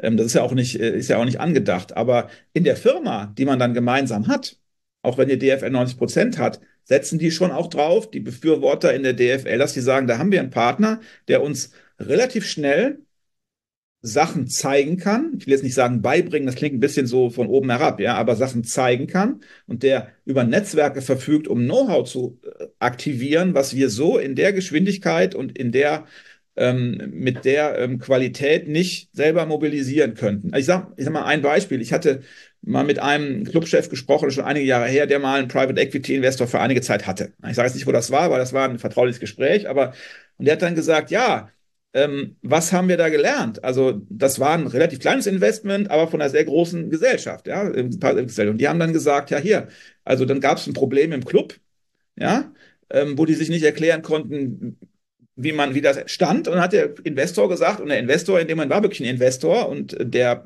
kleinen Anteil hatte, gesagt, pass auf, wir sind beteiligt an einer Firma, die euch da helfen kann. Die sind in den USA. Wir rufen die mal an. Drei Tage später waren von der Firma zehn Mann bei diesem Club und haben gesagt, hier, der Investor hat gesagt, wir sollen mal bei euch gucken kommen. Wir helfen euch dabei. Hat die Firma nichts, hat den Club nichts gekostet und die haben denen sehr geholfen, bestimmte Dinge im Club neu aufzustellen. Und warum? Weil der Investor Interesse daran hat, dass es der Firma, seinem Investment besser geht und weil der sehr schnell Ressourcen mobilisieren konnte, was du wahrscheinlich, wenn du jetzt einfach mal angefangen hast, hänge ich mal ans Telefon und guck mal, wen es denn so gibt und ruf mal Berater an, wahrscheinlich Monate gebraucht. Ja? Ist jetzt vielleicht verklärt, aber ein Beispiel dafür, was diese Firmen auch mitbringen können, ne, aus diesem Netzwerk. Und das erhoffen die sich. Natürlich werden die auch ihre Meinung sagen, ja, zu bestimmten Sachen, das ist ganz klar. Ähm, ich will aber vielleicht, wenn ich darf, noch einen Punkt, ich würde es mal ganz kurz rumdrehen. Ja?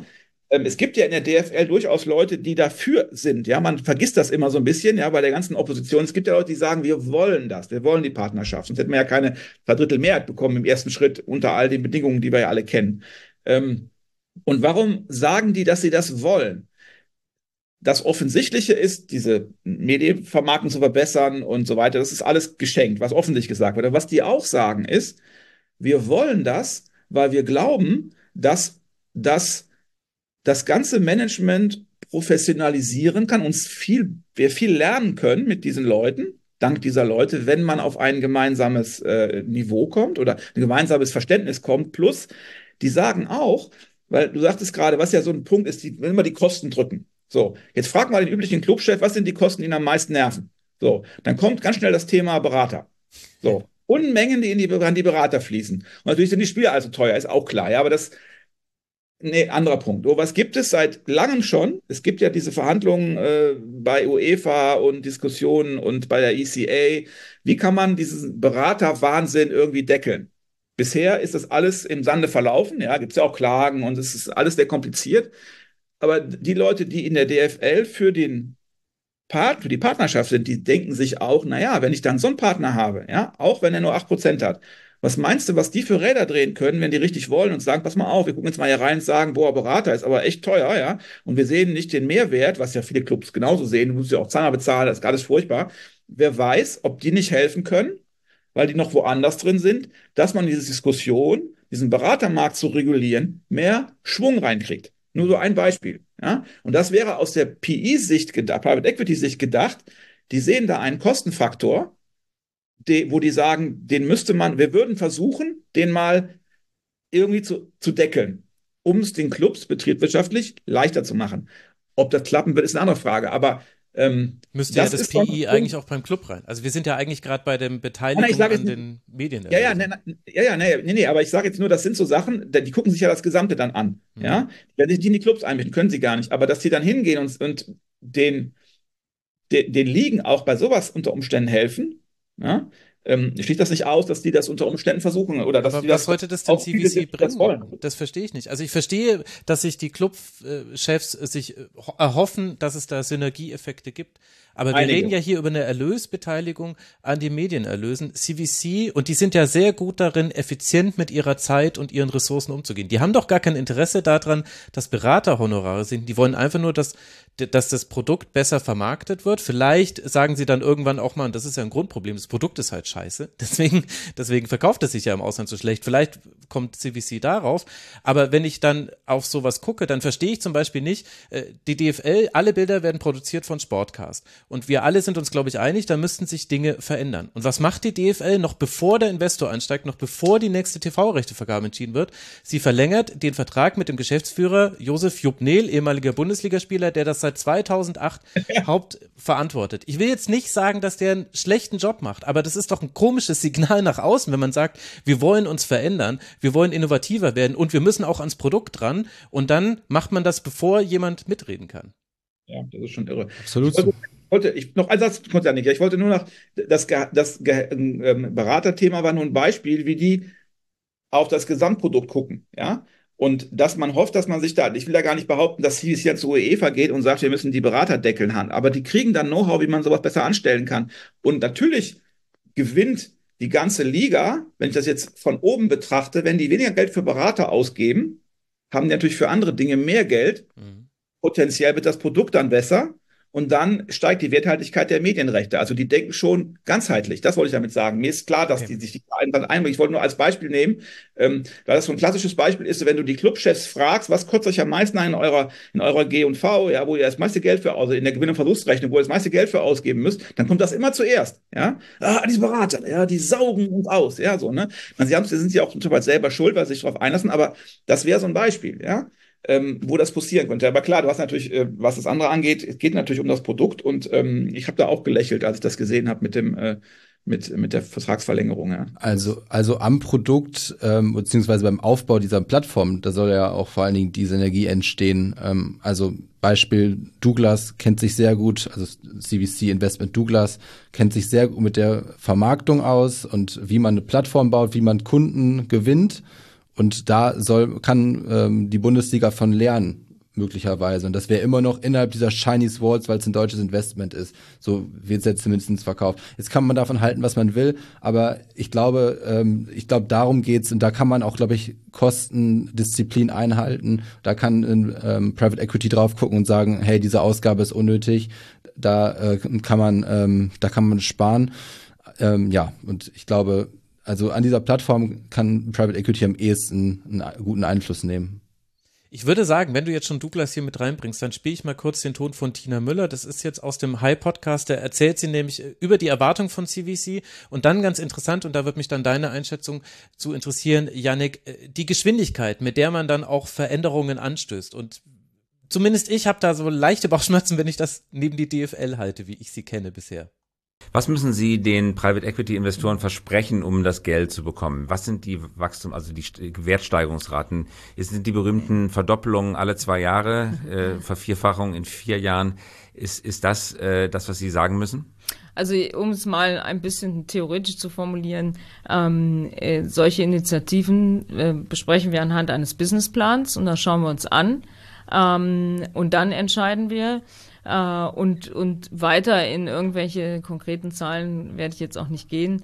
Ähm, Aber schon sportlich, äh, was ja, man sich vornimmt. Äh, mit Private Equity zu arbeiten ist sportlich, aber das ist ja gerade, was es so toll macht, äh, weil man eben schnell nach vorne denken kann und schnell äh, unternehmen kann, weil äh, Unternehmen kommt ja oder Unternehmertum kommt ja von etwas Unternehmen äh, und man die Hebel eben schnell umlegen kann schnelle Hebel, die umgelegt werden können. Übrigens so schnell, Tina Müller ist jetzt gar nicht mehr CEO von äh, Douglas, die ist zu Veleda gewechselt. Äh, wir müssen auch gleich nochmal über die Schuldenstruktur von Douglas reden. Da habe ich nämlich auch noch eine Anschlussfrage in Bezug auf CVC. Aber wenn du das eben so hörst, Janik, hohe Erwartung ist ja klar, hat ja die DFL an sich selbst auch, aber dann auch ein hohes Tempo in der Umsetzung. Glaubst du, das kann funktionieren? Hm, es kann zumindest nicht schaden. Äh, ich glaube, dort sind die Strukturen so verkrustet, äh, dass ein bisschen Tempo ja gar nicht mal schaden würde, wie gesagt. Also, ob es funktionieren kann, ich glaube, es muss funktionieren. Also, das ist die, der Anspruch eines Private Equities und ich glaube, da sind sich auch alle einig, wenn du so jemanden an Bord holst, dann musst du dieses Tempo auch mitgehen. Und ob das dann klappt, das ist eine ganz andere Frage, steht auf einem ganz anderen Papier. Aber ähm, ja, ich glaube, alle sind sich darüber einig, dass das ähm, der Anspruch ist und dass man sich darauf dann verständigt, wenn man diesen an Bord holt. Und Christoph, glaubst du, die DFL kriegt das hin, wenn jetzt schon, also wir haben ja vorhin drüber gesprochen, andere Private Equity Firmen haben gesagt, die DFL ist kein guter Partner. Und auch deswegen hat sich wahrscheinlich äh, Blackstone zurückgezogen. Das würde ja auch jetzt nicht dafür sprechen, dass man sich dann in der Media Co., man überlegt sich dann, wie wollen wir die OTT-Plattform machen, welchen Content wollen wir für die digitalen Kanäle. Und dann sagen alle 36 äh, Profiklubs sagen, mega geil, wir haben, wir haben Danke, dass ihr damit kommt. Wir haben nämlich gestern schon jemanden eingestellt, der das macht und äh, morgen habt ihr die ersten Ergebnisse. Ganz so funktioniert es ja nicht in der DFL.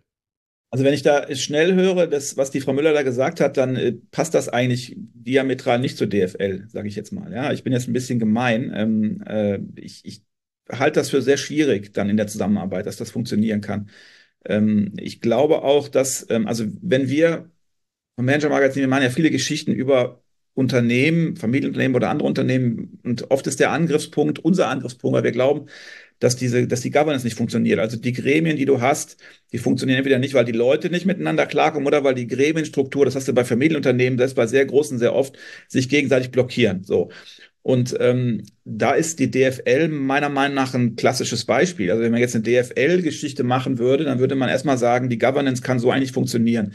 Ähm, mir ist klar, dass die DFL ein sehr besonderes Unternehmen ist, ja, durch die Struktur. Ähm, aber du bekommst ja immer sehr, sehr große, immer größere Fliehkräfte, desto weiter die Interessen der einzelnen Stakeholder, wie man so schön sagt, also der einzelnen Mitglieder in dem Fall bei der DFL auseinandergehen. Und die, die Interessen der Groß- und der Kleinclubs, jetzt mal salopp gesagt, sind halt mittlerweile so dermaßen unterschiedlich geworden, ähm, dass eigentlich ähm, ist für die DFL, ich sag mal so, extrem schwierig ist, geschlossen aufzutreten. Und du immer Kompromisse machen. Kompromisse musst du immer machen, ja, aber wenn natürlich, ähm, ich meine, das ist ja ein, kein neues Argument, zum Beispiel der großen Clubs, Bayern, Dortmund und so weiter, die, die sagen, naja, der Großteil der Werthaltigkeit der deutschen, der Bundesliga besteht darin, dass wir da mitspielen. Ja? Und ähm, nicht, dass ähm, äh, Eintracht Braunschweig mitspielt oder Erzgebirge Aue oder so. Ja? Ähm, da ist ja auch was dran. Ne? Also wenn ich jetzt versuche, in Asien äh, Augsburg gegen Heidenheim zu vermarkten, im Gegensatz zu Bayern gegen Dortmund, dann ist natürlich klar, was dabei rauskommt. Ja? Ähm, die haben schon einen Punkt. Und ich meine, es gibt ja nicht wenige, die schon länger ähm, sagen, eigentlich müsste die Bundesliga auch diesen Schritt vorziehen, den andere Ligen auch schon gemacht haben, dass man eben die, den Ligaverband aufteilt. Ne? Also trennt praktisch in erste und zweite Liga zumindest. Und selbst in der innerhalb, wenn man das jetzt mal theoretisch durchdenkt, selbst die erste Liga, wenn die jetzt einen eigenen Verband nur noch hätte mit 18, sagen wir mal DFL 1 sozusagen, ja, oder DFL erste Liga, zweite Liga, dann hast du, selbst da hast du ja Unterschiede, hast du jetzt aktuell, hättest du dann Heidenheim und Bayern. So, ne? Oder Bochum und äh, Bayern, ja.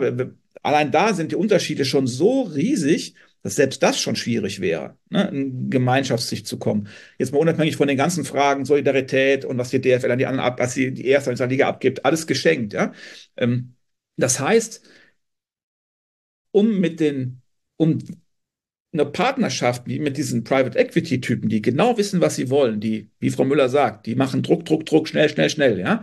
Ähm, aber die machen es auch ich will jetzt nicht sagen, per se immer nur schlecht. Manchmal ist Druck ja auch gut, ja, damit man was geschafft kriegt. Aber um das im Sinne der, des Fußballs auch zu nutzen, also die, die Chancen zu ergreifen, die das auch bietet, ohne Frage, ja, und die viele Manager ja auch sehen, ähm, musst du auf Seiten des Fußballs auch wirklich handlungsfähig sein, einigermaßen geschlossen auftreten, auch um dich nicht über den Tisch ziehen zu lassen von Herrn Debelius in Zukunft oder so, ja, weil die schon auch natürlich gucken auf ihren Vorteil. Das ist halt ein Investor und Punkt.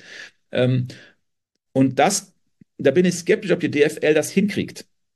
Und es gibt auch Leute, die dir dann, dann sagen, die dafür sind, die würden das öffentlich nie sagen, aber die sagen dir dann, ja, wir hoffen ja drauf, dass wenn dann die Partnerschaft kommt, dann entsteht so, eine, so ein Sog und ähm, mehr, zumindest mehr Clubs verstehen, dass sie da jetzt mitziehen müssen, sonst haben wir nichts davon, so ungefähr, ja. Und dann ähm, hast du sozusagen, wenn du, du bist jetzt zu feige, sag jetzt mal, oder du bist zu bang, um die Revolution von innen anzustoßen, ob es jetzt nur eine Trennung ist oder eine Neuverhandlung der Beziehung der Clubs untereinander, wie auch immer man das jetzt nennen will. Und das kommt dann so indirekt rein, weil da kommt dann der Investor und der schüttelt jetzt den Baum und plötzlich sagen alle möglichen, oder, oh, wir müssen wirklich was ändern, weil sonst sind wir nicht in der Lage, das zu nutzen. Ähm, ich finde, das ist ein sehr wichtiger Punkt, der so unterschwellig ist, dass eigentlich alle wissen oder viele wissen, die DFL ist extrem schwer zu führen, extrem schwer als Organisation zusammenzuhalten. Und jetzt kommt der Partner und wenn du mit dem Partner klarkommen willst, nicht nur klarkommen, sondern auch davon was haben willst, dann musst du dich zusammenraufen.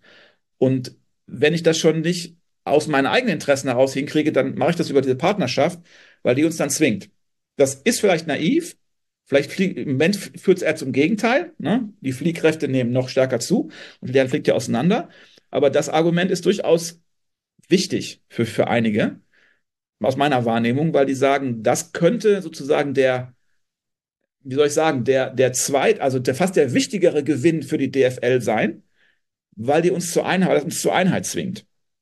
Ja, oder halt zum Aufkunden der Solidargemeinschaft, womit dann äh, die oder, Fans ja, noch mehr Grund hätten, dagegen zu protestieren. Ja. Also, das, ja, aber die Frage ist ja auch, du, wie man das dann, man kann ja sicher auch andere Modelle vorstellen, aber es ist nicht, ich sage, es ist echt, echt schwierig, ja, weil du hast eine gewachsene Tradition, du hast sehr, sehr, sehr unterschiedliche, ich sage jetzt mal einfach Unternehmen, 600 Unternehmen, die ganz unterschiedliche Blickwinkel haben. Ja, manche sind, denken global, machen Büros in Shanghai auf, ja, und andere denken an bis zum drittnächsten Dorf, ja, weil das ist nämlich deren Einzugsgebiet und denen ist schnurzpiep egal, was in Asien passiert, ja. Und die sollen zusammen die arbeiten zusammen und die sind aufeinander angewiesen. Ne? Und klar. Und du wolltest auch eine Zweidrittelmehrheit. Also ja, ist ja auch. Nein, nein, ist, ist, ist alles klar. Ja, das, das, ich rede ja jetzt nur so ins Blaue rein, aber dass das nicht so funktionieren kann oder sehr schlecht funktioniert auf Dauer, ist eigentlich offensichtlich. Und ähm, ähm, durch den Deal könnte, wenn er dann zustande kommt, ein Druck entstehen, darüber nochmal neu nachzudenken. Ja, wie das aussehen kann, ich bin ja nicht Herr Merkel, Herr Lenz oder Herr Watzke, zum Glück ähm, muss nicht mit denen tauschen. Das ist Hölle, höllisch schwierig. Ähm, aber die Diskussion, die läuft und ähm, die Fragen stehen im Raum und die werden eher noch lauter oder noch deutlicher herausstehen, wenn du dann einen Partner hast, weil der wird dir die Fragen ständig stellen. Ja, ja, genau. Und ich meine, positiv formuliert könnte man auch sagen, vielleicht kommen sie dann über den Partner endlich mal darauf, dass das Produkt halt schlecht ist und dass dafür auch eine andere, also dass es vielleicht ein Problem ist, dass die Unternehmen so unterschiedliche Umsätze haben, dass die logischerweise äh, ganz anderes Marktverständnis und so weiter haben. Aber eben, es kann auch sein, dass dann über einen Partner eben es genau zu dieser Abspaltung kommt. Und äh, weil ja. der Partner muss sich ja auch absichern. CVC hat das in La Liga als Problem, dass dann nämlich vier Vereine gesagt haben, wir stimmen diesem Deal, der über 50 Jahre läuft, stimmen wir nicht zu zu, weil wir einzeln vermarktet viel besser sind. Das ist überhaupt krass, 50 ja. Jahre. Also das ist, äh, kann man ja nochmal nachgucken, was Chicago mit seinen Parkgebühren gemacht hat. Gibt es äh, sehr, sehr schöne Videos Wo, zu. Wobei ich da noch eine Unterscheidung vornehmen würde. Also nicht das Produkt ist schlecht, sondern das Medienprodukt ist schlecht. Das ist mir dann schon irgendwie wichtig. Ja, wobei vielleicht ist auch das äh, Produkt äh, nicht mehr ganz so, so gut, wie man gedacht hat, weil eben, du hast Aber es ist ja für, der, für diesen Stadien. Fall des Investors nicht so wichtig. Also der Investor interessiert sich ja für das Medienprodukt. Ja, genau, aber das Medienprodukt wird doch gestaltet durch das Produkt vor Ort. Und wenn ich, also wenn ich NFL oder andere US-Sportübertragungen sehe und da ist das Stadion nicht voll, dann fällt es mir immer auf. Und äh, NFL wird nicht nicht voll sein, aber ähm, ja, ja, gut bei den Panthers bei den letzten Spielen war es dann doch durchaus so und äh, oft im vierten Viertel. Aber genau und bei der Bundesliga hast du zum Anpfiff schon viele halbvolle Stadien und was signalisiert das nach außen? Also du erzählst, es ist Unterhaltungsindustrie. Wir müssen hier so tun, als ob jedes Spiel das Allerwichtigste des Planeten wäre und dass man auch unbedingt verfolgen muss. Wie jetzt, es tut mir leid, dass ich immer diese Teams nenne, aber es sind halt die Hoffenheim gegen Wolfsburg. Du musst im Ausland musst du als Medienbetrieb so tun, als ob das das wichtigste Spiel der Welt wäre. Und das machen die auch in ihrer Übertragung. Mensch, jetzt der große Clash in the Wolves, uh, uh, meeting finally with the Kraichgau uh, uh, Brasilianer. Ja gut, das sagen sie jetzt nicht, aber ich, ich gucke ja viel über ESPN und so weiter. Äh, und dann schalten die ins Stadion und du siehst, da sitzen drei Leute auf Höhe der, der Mittellinie. Also jetzt übertrieben gesagt. Und das ist natürlich schon ein Riesenproblem. Ja, das stimmt natürlich. Deswegen mein Plädoyer ist auch, den Relegationsplatz durch einen Traditionsplatz zu ersetzen. aber da komme ich nicht weit mit. HSV wieder die erste Liga. Ja, ja. aber wirklich. Ja, jetzt, jetzt, versucht er sich so reinzusneaken. Ist genauso ja unfair wie, ja, ja, ja. Ist genauso unfair wie ein Relegationsplatz, aber es wird zumindest zu einer Umverteilung von Traditionsteams in die erste Liga führen. Naja, aber ich weiß, dass ich damit nicht durchkomme. Ich, meine, es ist ja klar, wenn, wenn, darf ich noch einen Satz sagen, wenn jetzt, weil wir davon sprechen, wenn jetzt, wenn du, ähm, das hat ja die DFL immer ausgeschlossen, aber jetzt für den strategischen Prozess, aber diese Fragen, ob man vielleicht an dem Modus was ändern muss, ob man vielleicht an der Liga zusammen was ändern, die sind ja schon seit, ja schon seit Jahren gestellt. Also Wolfgang Holzhäuser, ewig äh, bei Bayer Leverkusen, hat schon vor 15 Jahren gesagt, Leute, denk mal über Playoffs nach. Ja, wenn ihr euch darüber aufregt, dass die Bayern immer gewinnen, wenn du am Ende wieder im Eishockey die letzten acht in Playoffs schickst, dann ist die Chance natürlich größer, dass die Bayern auch mal auf die Nase fliegen und dann holen die vielleicht in der Saison zwar 100 Punkte, aber verlieren dann im Halbfinale gegen Frankfurt oder so, ja, wie ja auch schon mal hin und wieder im Pokalfinale passiert, ja, oder in, in einfach einzelnen Spielen. Das heißt, das ist ein neuer Kick. Das kannst du auch wieder ganz anders. Da kommen wir jetzt natürlich auch im Ausland vermarkten, weil das dann einfach in den letzten sechs, vier, sechs Wochen der Saison einfach total spannend nochmal würde. Ne? Widerspricht der Tradition, weiß ich alles, widerspricht dem Verständnis, was wie eine Liga funktionieren soll. Ähm, aber die Diskussion ist ja nicht neu. Und wenn du den Debelius fragen würdest, wie würdest du dir das denn alles so vorstellen, würde er wahrscheinlich sagen, naja, erstmal Liga anders zusammensetzen, Heidenheim raus, Augsburg raus, dafür Schalke, äh, HSV natürlich alle rein, Kaiserslautern, erste Liga, aber das sind die riesengroßen Marken, die gehören da rein, so wie das in den USA mit den Franchises ist, können wir nicht kopieren, ich sag's nur, ja. Und dann am besten noch Playoffs, ja. Und das knallt richtig rein. Ja? Klar, wird nicht kommen, ne? wissen wir. Aber die Diskussion jetzt so zu tun, als wenn das jetzt über den Investor diese Fragen drohen, ja, oder die Spieltage auf, das haben wir ja auch alles schon länger diskutiert, ja. Das ist ein bisschen Augenwischerei, weil die Fragen sind, liegen ja auf der Straße und die gibt's ja schon viel länger. Die muss man sich auch unabhängig von einem Investor stellen. Genau, die sind sowieso im Raum. Und auch die Frage, wie ich das moderner inszeniere. Wir haben ja das Problem mit den leeren Schalen, habt ihr jetzt beide angesprochen, kenne ich auch. Ähm, äh, die haben ja Angst, massiv Angst, dass ihnen die ganzen jungen Leute abhanden kommen. Ist ja schon der Fall, ja. Und ähm, dann hast du teilweise keinen richtigen Handyempfang im Stadion. Wenn das Stadion nur halb voll ist, bricht schon alles zusammen, ja, Katastrophe. Die Leute gucken anders heute und wenn du die gewinnen willst, das ist ja auch das, die Angst ist ja groß in der Liga darauf, dass du die alle verlierst. Und ähm, möglicherweise ist da so ein frischer Blick schon ganz gut, ja, wenn du es anders inszenieren willst. Nur die Frage ist, oh, das reibt sich natürlich an den Tradition. Mal sehen, wie das wird. Aber da müssen die ran. Ja, und das ist auch unabhängig vom strategischen Investor der Fall. Da müssen die ran, sonst würden die weglaufen. Ähm, wenn du das nicht zu einem umfassenderen, moderneren, cooleren Produkt umarbeitest oder weiterentwickelst, was eben auch dann diese Zuschauer anzieht, ob nun vor dem Bildschirm oder auch im Stadion, die du erreichen willst, damit es auf Dauer eine große, äh, eine große, die große Popularität erhalten bleibt. Mhm. Aber da sind wir doch schon beim berühmten Punkt rote Linien. Und ehrlich gesagt, ganz viel von dem, was ihr jetzt gesagt habt, klingt nicht so, als ob für CVC das überhaupt nur erträglich sein könnte, sich an diese roten Linien zu halten, weil dann dürften sie eben gar nicht mitreden bei, bei Spielplangestaltung, bei Anpfiff, bei Modus und so weiter und so fort. Und es gibt ja schon einen Unterschied, ob über den Druck eines Investors diese Themen angegangen werden oder ob sie einfach so angegangen werden. Denn einfach so würde bedeuten, bei den mitgliedergeführten Vereinen, da haben die Fußballfans noch ein Mitspracherecht und darauf weisen sie ja letztlich mit den Protesten aktuell gerade hin. Und das kann man ja auch tatsächlich nicht wegdiskutieren, dass das eine andere Qualität hat, als wenn eben das über CVC kommt. Deswegen die erste Frage, Yannick, Kannst du dir überhaupt vorstellen, dass diese roten Linien, selbst wenn sie schriftlich fixiert sind, und ich weiß, liebe DFL, dass es so ist und so weiter, habt ihr ganz toll in eurem FAQ erklärt, aber die können sich doch da gar nicht dran halten, weil sie müssen ja ans Produkt dran. Also wie genau diese roten Linien aussehen, steht ja auch noch gar nicht fest. Also die Verträge sind ja nicht offengelegt, deswegen kann man da auch nur ein bisschen spekulieren. Obwohl alles so transparent ist, komisch, oder? naja, man hätte, also dieses 15-seitige Dokument ist ja immerhin da von der DFL. Das muss man äh, ja lassen. Auch äh, wenn sich dann Steffen Merkel, glaube ich, zuletzt in der Süddeutschen beklagt hat, dass das ja alles äh, so furchtbar kompliziert in der Kommunikation sei. Einerseits, wenn es zu lang ist, zu kompliziert, wenn es zu kurz ist, ist es nicht ausführlich genug. Niemand naja, hat so schwer wie äh, davon mal richtig. Genau. Also abgesehen davon, ähm, ich habe auch mit einem Investor gesprochen und ihm genau, ihm genau diese Frage gestellt und er sagte, nie im Leben gibt man eine Milliarde Euro und ähm, vertraut dann darauf, dass die anderen das gut machen. Also es wird immer, es wird immer ähm, ja das Interesse geben, mit am Tisch zu sitzen. Ob man dann eigentlich in diese Entscheidung, inwiefern man da Einfluss hat, das muss man mal schauen. Aber was wo man vielleicht darauf achten müsste, ist jetzt bei der Gremiumsitzung. Es soll ja vier Instanzen geben, also das Management, den Aufsichtsrat, Gesellschaftsausschuss und Beirat. Und da muss man wirklich ganz genau darauf achten, wer dort dann reinkommt. Also ob es dann wirklich ob das nur Leute aus den Vereinen sind oder ob das vielleicht ja, so Strohmänner werden von CVC. Also da gibt's ja schon so ein paar Lobbyisten im Hintergrund. Also ex, es wird, es wird ja immer wieder auch so dargestellt, dass dieser Ex-Sky-Boss Carsten Schmidt zum Beispiel äh, für CVC lobbyiert hat. Ob der zum Beispiel für CVC dort im, in irgendeiner dieser Gremien sitzen wird und darüber dann die Interessen von CVC vertritt, dann ist er zwar nicht formal angestellt bei CVC, aber ist zumindestens ja, Interessenvertreter vor Ort und kann dort Sachen durchsetzen. Und ich glaube, da muss man mal abwarten, was dort passiert. Aber ich halte es zumindest für ziemlich ausgeschlossen, dass man sich dort nicht ins Operative einmischen wird. Also ich glaube, diese Themen Spieltagsplanung und so weiter, das ist nicht das erste Thema, wo die ansetzen werden. Das ist, sind eher so Themen, die ja nachgelagert eventuell mal in die Diskussion kommen, wenn das Investment nicht so läuft und sich nicht so entwickelt, wie es, wie sie es vorgenommen, wie sie es äh, prognostiziert haben.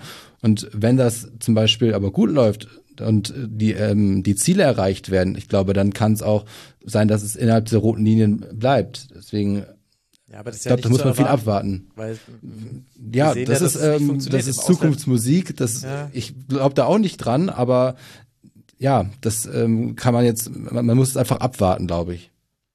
Also ich, vielleicht noch ein Satz dazu. Ähm, die Bundesliga ist ja jetzt schon dabei, international sich zu äh, vermarkten mit dieser Bundesliga International Tochterfirma. So, jetzt nehmen wir mal an, ähm, die kriegen ein Angebot aus was gegriffenes. Japan. Und da sagt ein, da sagt ein Sportcaster oder wer auch immer, sagt, pass mal auf, wenn wir, äh, ich sage jetzt mal was ganz Irres, ja, wenn wir Montagmittag eurer Zeit ein Bundesligaspiel machen würdet jede Woche, also sagen wir mal 13 Uhr, ich weiß nicht, wie ist das mit Japan, die sind ja vor uns, also dann haben die da abends, ne, oder? Richtig? Ja, 10 Stunden, glaube ich. Ja, dann, dann, dann haben die da, können wir das dir live zeigen. Wir kaufen jetzt sozusagen eins pro Spieltag und ähm, dafür zahlen wir, ich sage mal 100 Millionen oder so, weil es ist für uns das wert. So. Wenn jetzt die Bundesliga International, die Geschäftsführung zur DFL geht und das den Clubs vorstellt und sagt, pass auf, wir können hier 100 Millionen Cash dafür kriegen. So. Szenario 1. Szenario 2 ist dasselbe und das macht jetzt CVC, wenn die eingestiegen sind, weil die eben da Kontakte haben und das Möglichkeit sehen, so. Ähm, wie entscheidet sich, wie unterscheidet sich dann die, die, Entscheidungssituation für die Clubs? Ja, also äh, diese Themen werden alle so oder so aufs Tapet kommen und ähm, die roten Linien sind immer mal dergestalt wichtig für die Glaubwürdigkeit der DFL. Andererseits hängt die ja auch sehr stark davon ab für die Clubs, wie viel Geld da reinkommt. Und dieses, diesen Spagat wirst du immer haben. Ähm, ob nun mit CVC oder ohne CVC. Und weiterentwickeln, das hat die DFL immer wieder gesagt, müssen sie das Geschäftsmodell. Und weiterentwickeln heißt natürlich, ähm, im Endeffekt, du musst über alles nachdenken. Und natürlich gibt's immer wieder Grenzen und du wirst immer gucken, wo sind die Grenzen der Clubs, der Fans. Und die sind in Deutschland teilweise enger gestrickt als in anderen Ligen, das ist auch klar. Aufgrund der Tradition, aufgrund ja, das, der Fankultur, die ist sicherlich speziell bei uns und das ist auch für die Liga ein, großes, ein großer Wert. Ähm, aber im Endeffekt müssen die Clubs immer alle rechnen. Ja, was kommt da rein? Und wenn du so ein Angebot kriegst, ähm, dann kann es sein, dass sich das unterscheidet von de, äh, unterscheidet in der, in der Betrachtung, wer es dir besorgt hat. Hm. Aber kommen werden die so oder so. Ähm, und du musst die ja auch eintreiben. Und die, die, die, die internationale Gesellschaft war ja, haben ja auch die als Ligament, glaube ich, schon öffentlich gesagt, bisher nur sehr überschaubar erfolgreich. Wenn du guckst, was die so im Jahr reinholen ähm, zu dem, was andere Ligen da schaffen. Jetzt haben die teilweise auch einen Sprachvorteil, keine Frage, ja, aber trotzdem ist das, ist die Bundesliga ja, das glaube ich auch, immer noch verhältnismäßig attraktiv ähm, äh, zumindest attraktiver als die 200 Millionen, die die da jedes Jahr, glaube ich, zusammenklauben, äh, was jetzt echt nicht viel ist, ja, ähm, im internationalen Vergleich. Also ich glaube, die Dinger werden sowieso kommen. Die roten Linien sind politisch wichtig.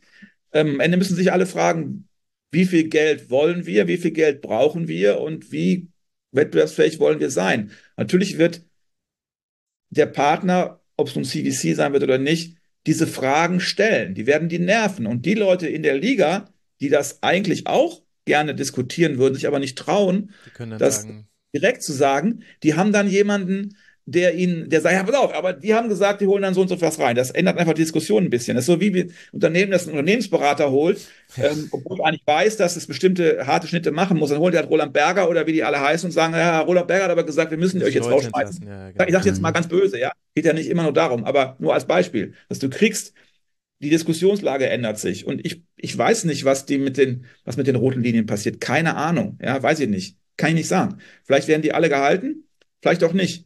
Aber wenn ich einen Partner hole, will ich mich ja entwickeln. Und die Liga sagt selber immer, ob Partner oder nicht, wir müssen und wollen uns entwickeln. Und die Grenzen dafür wirst du, glaube ich, immer wieder neu ziehen müssen angesichts der, des Angebotes, angesichts der Marktveränderung, angesichts dessen, was du willst. Ja? Wenn irgendwann die äh, die Bundesliga sagt, ähm, es gibt ja Leute, die eigentlich sagen, dass uns reicht das völlig aus, wir sind in Deutschland cool und der Rest ist uns egal. Wir wollen hier toll Fußball inszenieren. Das kann, man kann die Position ja haben. Ich habe ja gar nicht, da kann ich ja gar nichts dagegen. Dann brauchst du das alles nicht. Ja, wenn du aber dich ärgerst, dass dir, äh, dass du nur noch irgendwie 17-jährige äh, Spieler kriegst, wenn du überhaupt welche kriegst und alle anderen gehen nach woanders hin, wo es mehr Geld zu verdienen gibt, und du willst das verhindern, dann musst du dir die Frage stellen, was muss ich dafür tun? Das ist, ist es so. Glaube, ein Punkt könnte halt auch sein, oder eine rote Linie, die relativ schnell übertreten werden könnte, wäre jetzt bei der nächsten rechte Periode die Frage, ähm, ob es an ein oder an mehrere Anbieter geht. Also das ist dann die Frage, ob Geld Konzept zum Beispiel überwiegt. Das äh, ist, wurde jetzt ja vom Bundeskartellamt entschieden, dass dieses äh, No Single Buyer Rule abgeschafft wird. Also es ist mittlerweile wieder möglich, dann ist ab der kommenden rechte Periode, dass ein Anbieter, sagen wir mal Sky oder The Zone, alle Pakete quasi erwirbt und von Freitags bis Sonntags da durchsenden darf. Und dies ist die Frage, ist, sind die Einzelteile in Summe mehr wert als ein Gesamtpaket, was man an einen möglichen Partner verkaufen kann? Und es ist ja ein Problem, dass der Fußball sehr limitiert ist und verschlossen ist ähm, durch diese verschiedenen pa Partner, dass man mittlerweile fast 100 Euro zahlt für äh, alle drei, zwei, drei, ähm, wenn man auch noch Telekom damit hinzuzieht, ähm, Partner. Und jetzt das neueste Paket aber so wäre, dass man sagt, man hätte jetzt nur Sky und zahlt dafür dann 70 Euro, dann ist es vielleicht für die Fans einfacher, das hinzubekommen ähm, über einen Partner, aber in Summe würde Sky einfach weniger zahlen als, ähm, als die Summe von Sky, The Zone und Telekom. Und dann wird aber ein Investor definitiv sagen, dann nehmen wir lieber die drei Partner anstatt des einen Partners, weil es gibt uns mehr Cashflow. Und es ist langfristig gesehen, wäre es vielleicht sinnvoller, das an einen Partner zu geben, weil mehr Fans sich für Fußball interessieren, weil man das langfristig aufbauen kann. Und äh, aber man ist ja auch als dann als PI seinen Investoren verpflichtet zu sagen, wir möchten möglichst viel Cashflow drin haben. Und ich glaube, das ist ein Punkt, wo man direkt mal gucken kann, hat der PI Einfluss oder nicht. Mhm. Ja, sehr guter Punkt. Und äh, damit sind wir mitten im im ganzen Bereich, was hat denn CVC bisher auch im Sport gemacht? Weil wir haben schon mal kurz angedeutet, sie haben die meiste Erfahrung und interessanterweise ganz ähnliche Diskussionen, wie sie jetzt hier gab, gab es beim äh, Rugby-Weltverband, wo CVC eben auch eingestiegen ist. Und da hören wir mal kurz Ian Ritchie, der war früher bei Wimbledon der Chef, hat dafür gesorgt, dass Wimbledon Dach bekommen hat und so weiter und so fort, musste da schon Tradition versus Innovation sehr gut austarieren. Also dem kann man zuhören. Nicht alles, was er sagt, ist, glaube ich, sinnvoll, aber der hat zumindest Vorerfahrung und der erzählt mal, wie es jetzt dann im Rugby-Verband zu dieser Entscheidung kam. Man sieht krasse Parallelen zu CVC und dann können wir mal drüber diskutieren, was haben sie denn bisher so gemacht bei ihren Sportinvestments. I think the good thing is that the clubs throughout this process, usually when you've got, there are 13 shareholders, in effect 12 in the Premiership, to get unanimity is quite an interesting thing on our side. And the unanimity was we don't want to give up control. We're happy to give up a significant minority stake. Uh, and to be fair to CVC, that's what they agreed to do. Um, although they do have a, a, greater control in the commercial side of, of the operation and the business, but but generally they're, they're 27% shareholders. Mm-hmm. So so I think like all things, yes, it was a good compromise, and I think it, it's interesting. Then you go into the immortal. Um, negotiation phase, which inevitably involves advisors, lawyers, um, even in one case, my favourite was algebraic equations mm. in one of the documents. Can you remember I, how to do that? No, I certainly couldn't. no. And I couldn't do them when I was 15, no. and I certainly can't do them now I'm 65. Mm. But it was that de- level of complexity. Also, auch hier, die äh, Vereine mussten sich erstmal alle einig werden. Sie wollten keine Kontrolle abgeben und CVC hat sich aber damit beschränkt, quasi erstmal am kom kommerziellen Mehrerlös beteiligt zu werden. Alles parallel zur Bundesliga. Äh, man könnte jetzt ganz genau gucken, was wird im Rugby gemacht. Da geht es nämlich auch an die Pfunde ran, also Six Nations, das große Rugby-Event. Da sollte es einen Auf- und einen Abstieg geben. Da haben sich dann noch die Verbände dagegen äh, gewehrt, aber da passiert schon vieles. Und äh, das ist ja aber eins von mehreren Beispielen. Also CVC war, ist auch im Beachvolleyball aktuell drin. Da kann man, kann man lesen, dass sich äh, Spieler und Spielerinnen sehr darüber beschweren, dass jetzt weniger Teams nur noch antreten, äh, dass die Preisgelder so gesenkt wurden, dass sich die Anreise kaum noch lohnt. Und bei anderen Turnierserien, die jetzt eben nicht vom Weltverband vermarktet werden, freuen sie sich darüber, dass es Obst und Getränke gibt. Sie sind im, in der Formel 1 waren sie natürlich lange mit drin und da hat CVC für elf Jahre sein Investment gehalten. Wie man da reingekommen ist und wie man rausgegangen ist, googelt mal Bernie Ecclestone und CVC, auch ganz interessant. Die Schleife kann ich jetzt aber nicht drehen an dieser Stelle. Und da gab es aber zum Beispiel dann sehr, sehr deutliche Kritik. Der Force India Teamchef Robert Fernley hat äh, gesagt, all their actions have been taken to extract as much money from the sport as possible possible and put as little in as possible, hat er damals dem Guardian gesagt. Er hat sogar davon gesprochen, die Formel 1 sei, ich zitiere ihn jetzt, vergewaltigt worden von CVC. Das ist ja kein so guter Track Record, äh, Yannick. Also, woher kommt dann immer dieses Argument zu sagen, Mensch, die haben so viel Vorerfahrung, ist doch alles toll. Wenn ich versuche zu gucken, was haben sie in anderen Sportarten gemacht, dann ist es immer eine Kostenstraffung und es geht immer vor allem darum, mit allen Wegen dieses Investment auszuquetschen, ist ja klar. Dafür ist man ja eine Private Equity Firma. Ich will da gar nicht groß reden, gegenreden eigentlich. Ich will mich auch nicht als Verteidiger äh, von Private Equity dort in diesem Punkt sehen, auf gar keinen Fall. Was dann aber auf der Gegenseite steht, ist bei der Formel 1, dass der Umsatz äh, verdreifacht wurde und ähm, äh, beziehungsweise der Umsatz von 1,1 äh, von 1 auf 1,8 Milliarden pro Jahr gesteigert wurde in dieser Zeit, in diesen elf Jahren und dass die Ausschüttung an die Teams von 250 Millionen auf eine äh, Milliarde ähm, gesteigert wurde.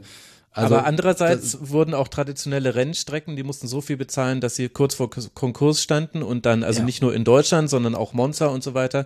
Wir haben jetzt Grand Prix drei in den USA jetzt schon. Man hat sich völlig dran gewöhnt, dass es Grand Prix in Wüstenstaaten gibt. Also ja, Wertsteigerung, aber halt, da wurden rote Linien definitiv überfahren in diesem Fall. Absolut. Deutschland hat ja auch drunter gelitten. Also ähm, das muss man ja sehen. Und seitdem Liberty Media bei der Formel 1 drin ist, also die haben ja das abgekauft damals von CVC, läuft es ja noch deutlich besser. Also man hätte auch, man kann ja auch sagen, hey, also seit Liberty mit drin ist, wieso lief es vorher nicht so viel besser noch unter CVC? Also wer weiß, wie es dann ausgesehen hätte, wenn äh, schon, weiß nicht, 2015, ähm, es wird ja jetzt immer wieder auf Drive to Survive so als Beispiel äh, mhm. abgehoben. Es hat, ist ja unter Liberty Media entstanden.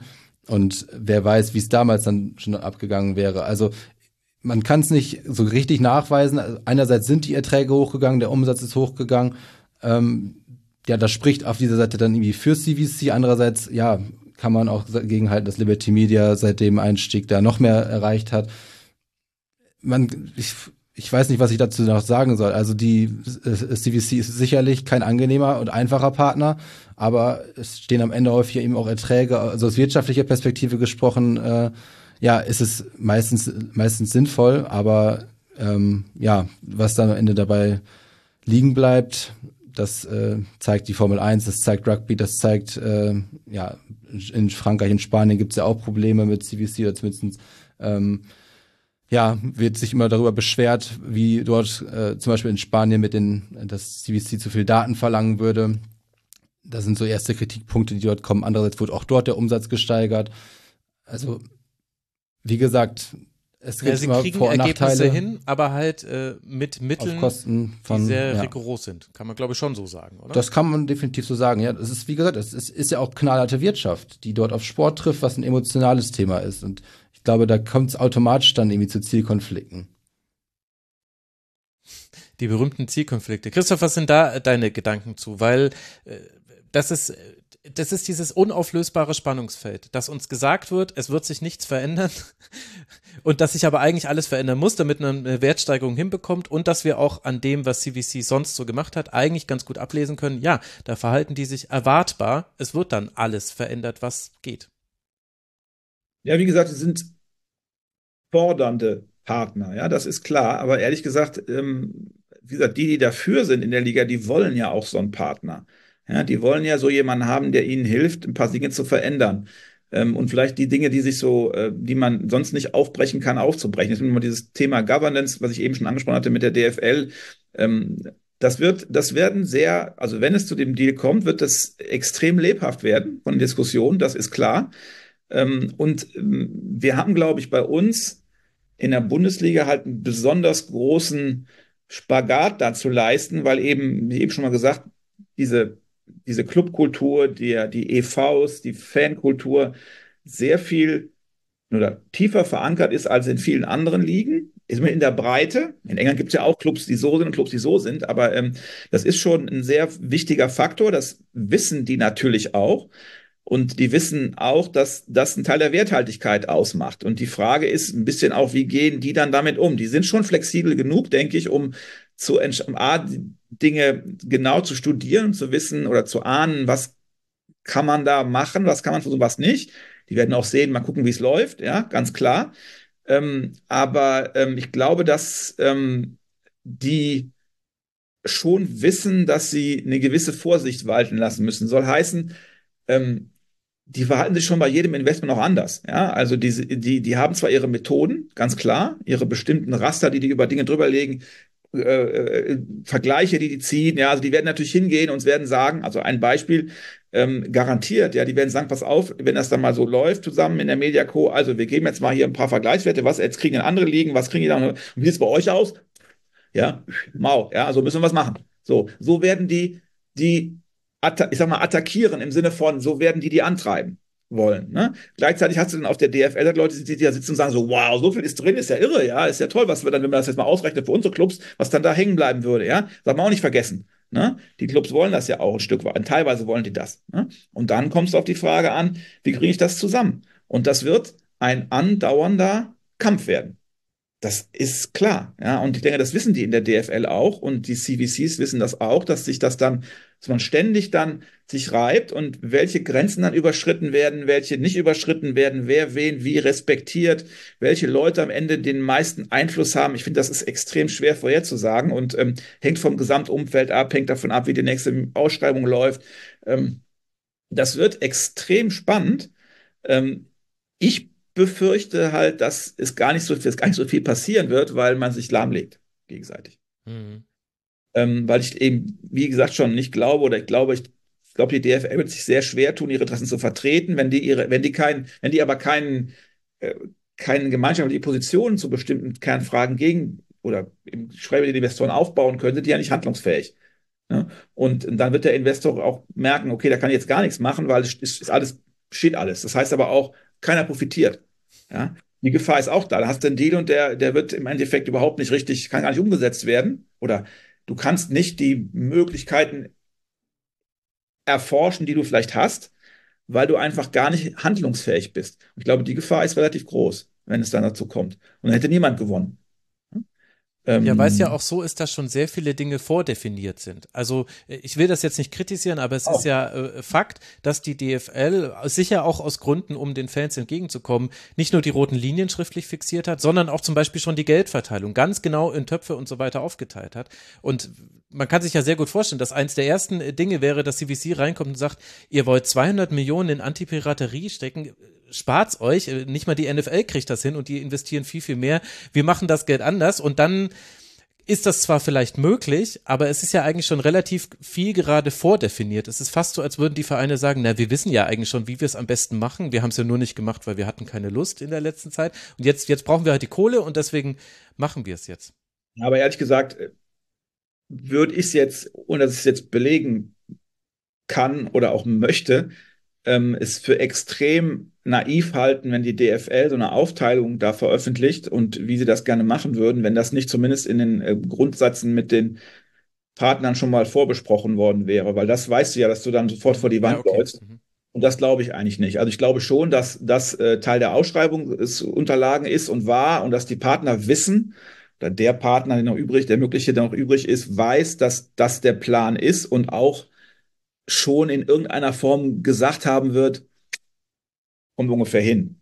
Ähm, und dass die das nicht einfach so mit dem Arsch umschmeißen in der ersten Woche, wenn die Mediacoda eingetragen wird, das und das, weil da wissen die ganz genau, dass sie damit sich sofort unmöglich machen. Die sind ja auch, ich meine, ein Dibelius ist ja nicht ungeschickt, ja, und ähm, der hat seine Ziele klar, aber der weiß natürlich auch, wie er sie erreicht und die da muss man vielleicht noch kurz seinen Hintergrund zu sagen. Ihr wisst das natürlich, aber äh, er war bei Goldman Sachs äh, vorher und war da zuständig für äh, Daimler Chrysler, den Merger. Er hat dann später die feindliche Übernahme Mannesmann Vodafone in Deutschland gemacht. Er war Beraterin äh, von der Regierung Merkel. Also lest euch da mal durch, recherchiert ein bisschen zu ihm. Das ist jemand, der hat jetzt schon ein paar Dinge erlebt. Und äh, wenn ihr eben mal sagt, harter Verhandlungspartner, ja. weiß, was er tut, ja, also der hat schon ganz, ganz, ganz große Dinge durchgezogen. Definitiv. Absolut, ja, ja. Also das wird, das wird spannend. Ähm, aber, also wie gesagt, ich, solche Dinge werden in, in der Regel schon vorher mal abgeklopft, ja, mhm. informell. Äh, wenn das die DFL nicht gemacht hätte, ähm, dann können die gleich einpacken. Also nee, das glaube ich. Sie haben es gemacht, äh, du weißt es, darfst es bloß nicht so sagen. Alles äh, gut, äh, das ergibt ja auch sehr viel Sinn so. Aber was, was, wenn wir dann versuchen, zu einem Fazit dieses Gesprächs zu kommen, ich habe das Gefühl, Yannick, es muss sich was an der Bundesliga verändern, denn man verdient zu wenig Geld im Vergleich zu anderen Märkten, vor allem eben bei der Auslandsvermarktung. Und die Lösung, die man für sich gefunden hat, ist die einfachste, nämlich wir gehen nicht an Geldverteilung ran, wir gehen nicht daran, dass der Wettbewerb ein Wettbewerb ist, äh, weil dann müssten wir die Großen ärgern, die gerade sehr viel Geld damit verdienen, sondern man geht den anderen Weg, der auch nicht illegitim ist. Wir verbessern das, die Art und Weise des Produkts, wie wir es verkaufen. Also wir bauen eben, die Infrastruktur wird verändert, wir machen, äh, wir wir bereiten uns letztlich dafür vor, dass wir zu einem B2C-Unternehmen werden könnten. Also sprich, irgendwann könnten auch Leute bei der DFL ein Abo abschließen äh, und direkt dort die Spiele sehen. Also letztlich B2B zu B2C-Transformation so ein bisschen. Das scheint der Weg zu sein. Wie erfolgversprechend glaubst du, ist der? Wenn CVC jetzt einsteigt, dann könnten ja auch die Fans alles kaputt machen. Wenn die sich absprechen und äh, jetzt für Spielabbrüche zum Beispiel sorgen, das ist, glaube ich, eine nicht so irreelle Gefahr. Ja, also wie erfolgsversprechend er ist, das ähm, geht natürlich sehr viel, ähm, ja, ist sehr viel Spekulation dabei. Also ich bin da irgendwie einfach von Berufswegen auch ein bisschen pessimistisch, glaube ich, ähm, ob das wirklich so, ähm, ja, diese, diese, diese Wachstumssteigerung erreicht werden können, das bezweifle ich jetzt einfach mal.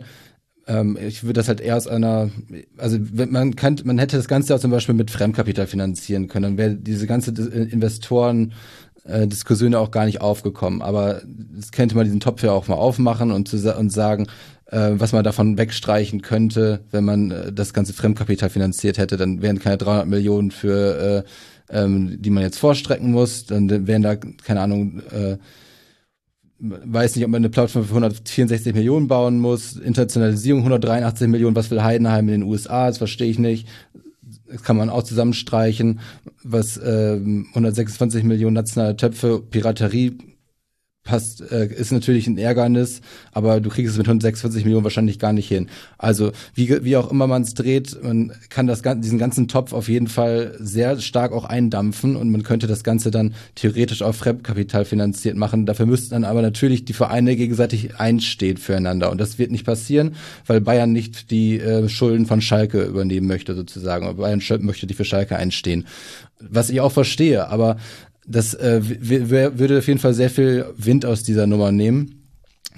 Und ich glaube halt, dass, ähm, dass die Bundesliga gar nicht, ja, der Unique Selling Point der Bundesliga ist ja letztlich nicht, dass man mit der Premier League konkurrieren will, sondern äh, nicht damit konkurrieren kann oder mit der mit der La Liga, weil die einfach auch ganz andere demografische Vorteile haben, Sprache, Kultur und so weiter. Und ich glaube, dass man diese, diese Ligen gar nicht aufholen kann, zumindest die Premier League nicht. Die La, La, Liga mag vielleicht in Reichweite sein, was den kommerziellen Umsatz angeht, aber die, die Premier League ist völlig enteilt und äh, ich glaube, die meisten Fans geben sich auch völlig damit zufrieden, dass man sagt, wir wollen hin und wieder mal die Premier League ärgern und wollen da mal ganz gerne vielleicht auch mal ein Europa League Finale spielen, aber so wie es jetzt ist, ist es doch eigentlich ganz schön und ich glaube, das könnte man auch einfach durch Kostenregulierung auf eigener Seite mal hinbekommen und damit mal anfangen. Und diese Internationalisierung, zum Beispiel diese 183 Millionen, die ich angesprochen habe, könnte man auch auf eigen, aus eigener Kasse bezahlen. Das könnte FC Bayern, die es ja jetzt bislang auch schon so gemacht haben, einfach so weitertreiben. Also ein Heidenheim oder ein Augsburg oder ich tut mir leid, dass ich diese Vereine jetzt nenne und die in den gleichen Topf schmeiße, da kann ich jetzt noch ein paar weitere nennen, bis die für den amerikanischen Markt interessant werden. Da muss noch einiges passieren. Ich glaube, das wird keiner von uns diese Dreierrunde noch erleben. Und ähm, deswegen ich verstehe diesen Topf einfach nicht und da fängt es schon für mich an und deswegen glaube ich halt, dass dieser ganze Investorendeal ähm, ja ziemlich stark zu, zugunsten der ähm, Großen wie Bayern und Dortmund geht und ähm, ja, die, die Ungleichheit dieser Liga eigentlich noch vergrößern wird. Und das ist für, für die Bundesliga sicherlich nicht gut. Christoph, was sind deine Gedanken? Ich, ich denke, dass aus meiner Wahrnehmung schon der Bundesliga wirklich gut tun würde, mehr Wirtschafts-Know-how zu bekommen, der Gestalt, dass es aus anderen sagen wir mal, ähm, Branchen einfließt, weil der Fußball aus meiner Wahrnehmung schon sehr Wagenburgartig da steht und ähm, sich im Prinzip ja um die anderen gar nicht kümmern muss, weil da geht's rauf und rauf, beim Fußball geht's nur rauf. Und ich glaube, dass, dass das der Branche insgesamt bei uns gut tun würde. Und deswegen glaube ich, dieses Beispiel, dieses Projekt strategischer Investor ist eine Möglichkeit, um mehr sagen wir mal, alternative Sichtweisen reinzukriegen und den Fußball voranzubringen. Mir ist klar, wo die, dass da viele Grenzen sind, dass das äh, sehr strittig ist, dass das auch ein, kein, ein schwieriger Partner ist. Vielleicht brauchen die in der DFL gerade einen schwierigen Partner, das kann sein, der einer, der sehr fordernd auftritt, um einfach bestimmt, um einfach ein Stück voranzukommen. Ähm, deswegen finde ich das eigentlich richtig. Das gilt auch auf der Clubebene im hohen Maße, wo du jetzt immer mehr Leute hast, die aus der aus der sagen wir mal, sonstigen Wirtschaft da reingehen, weil es gibt eigentlich zu viele Fußballer immer noch, die da die Clubs managen und zu wenig Leute, die einfach gute Manager sind. Ich habe mir jetzt sagen lassen vor einiger Zeit von jemandem, der lange im Fußball äh, der Fußball gut kennt, der sagt, ich kriege ja nicht Anrufe von Leuten aus mal großen deutschen Konzernen, die fragen, wie kann ich Manager werden im Fußball? Das sind einfach Fans, die wollen da rein und die finden das cool als Branche und die wissen natürlich auch, da kann man sehr gut verdienen und die sehen dann, ich komme nicht mehr in den Vorstand, wie komme ich da rein? Ja, der Fußball ist auch ein Irrenhaus auf eine gewissen Art und Weise, ja, und ähm, das macht das Managen da echt nicht einfach, aber das tut dem Fußball gut. So, und ich will nicht, dass, oder ich finde auch, dass man diesen speziellen, ja, dieses Vereins Denken ein Stück weit braucht, um die Leute an Bord zu halten, um die Fankultur zu behalten. Ich bin selber Jugendtrainer in einem, in einem kleinen Verein. Ähm, das ist wirklich Verein, Verein, Verein, ja, ohne Geld und nur mit Spaß und, und Begeisterung und so weiter. Und das ist total klasse, dass es das so gibt. Ähm, flächendeckend im Land. Ähm, und das darf man auch nicht riskieren. Ich glaube, dass es Möglichkeiten gibt, da Kompromisse zu finden. Die werden aber, es wird schwierig sein, die auszuarbeiten und alle mitzunehmen. Das ist ganz klar. Und wenn wir das nicht schaffen, dann würde ich sagen, läuft die Bundesliga Gefahr, dass wir in zehn Jahren nur noch begrenzt wettbewerbsfähig sind und, wir haben gar nicht drüber gesprochen, aber es ist sicherlich schon in anderen Sendungen gemacht, aber und dass dann vereinzelte Clubs sagen, das brauchen wir hier nicht mehr. Wir gehen hier super. Die, der, die ist ja nicht tot, ja. Ähm, und dann gehen die halt raus. Das, das kann auch passieren. Ja, und dann fliegt die DFL sowieso auseinander. Dann spätestens sowieso, ja. Also wenn es nicht schon vorher passiert. Also, wenn ich so versuchen müsste, so meine Gedanken jetzt auch angestoßen von euch zusammenzufassen. Ich weiß, das wusste ich schon vorher, wenn man mit Menschen mit wirtschaftlichem Hintergrund spricht, dann blicken die erstmal anders auf dieses, weil da nämlich auch diese Modelle viel, viel normaler und gelernter sind als eben in der Bundesliga. Ich komme aber an einem Grundgedanken nicht vorbei. Und ich habe das Gefühl, aktuell funktioniert die Bundesliga nicht. Und zwar weder als Wettbewerb noch wirtschaftlich. Ein Teil der Zustimmung für diesen Investorendeal liegt auch daran, weil Vereine jetzt schon zukünftige Einnahmen verkauft haben und das ihren Mitgliedern nicht zugeben wollen. Deswegen, also wir haben ja eine Mehrheit von Vereinen, die das möchte, egal ob das jetzt eine Zweidrittelmehrheit ist oder vielleicht noch eine einfache Mehrheit, die ist da. Und dafür gibt es Gründe. Und einer der Gründe dafür ist, Vereine sind nicht gut im Wirtschaften. Es ist ein defizitäres Geschäft. Übrigens auch für alle, die bisher Geld oder für viele, die Geld reinstecken, also die Lizenznehmer. Sky gäbe es halt ohne die Bundesliga in Deutschland nicht mehr. Deswegen müssen sie dafür zahlen. Aber äh, Geld verdienen sie damit auch nicht. Und äh, das ist das eine Problem. Wir finanzieren quasi, also wir stecken Geld in ein System, das nicht funktioniert und das dann auch quasi weiter kaschieren kann, dass es nicht funktioniert. Und das zweite, äh, Problem, glaube ich, und das, da will man eben offenbar einfach nicht ran, weil man da so viel im Kopf verändern muss. Der, die Bundesliga als Wettbewerb ist kein Wettbewerb. Und es spielt eben eine Rolle, ob der FC Bayern elfmal Meister wird. Und es spielt auch eine Rolle, ob die Alternative zum FC Bayern dann ein Leverkusen ist, das von einem äh, Milliardenkonzern finanziert wird. Und es spielt eine sehr wichtige Rolle, dass du als Köln-Fan und du als HSV-Fan, ihr beide werdet, es tut mir leid, ihr werdet nie wieder deutscher Meister werden, wenn die Bundesliga so bleibt, wie sie jetzt ist. Und das ist ja eigentlich total absurd. Es war noch nie so, dass alle 18 Meister werden konnten, aber es waren zumindest mehr und man wusste vor allem eigentlich, wenn sich etwas über längere Zeit verbessert, dann kann man in den Bereich der Teams kommen, die Meister werden können. Und das ist ein ganz, ganz grundlegendes Problem und das ist an ganz vielen dann Symptomen zu erkennen, unter anderem eben, dass die Stadien nicht voll sind, dass die Bevorteilung des Fernsehzuschauers vor dem Stadion Zuschauer äh, aus nachvollziehbaren Gründen war, aber dass sie dazu geführt hat, dass das Produkt auch im Fernsehen nicht mehr gut aussieht. Und das sind für mich eigentlich die beiden eigentlichen Themen die man angehen müsste. Und es kann sogar sein, dass wenn ein Investor reinkommt und der dann der Buhmann ist, man vielleicht manches davon dann umgesetzt und angegangen bekommt.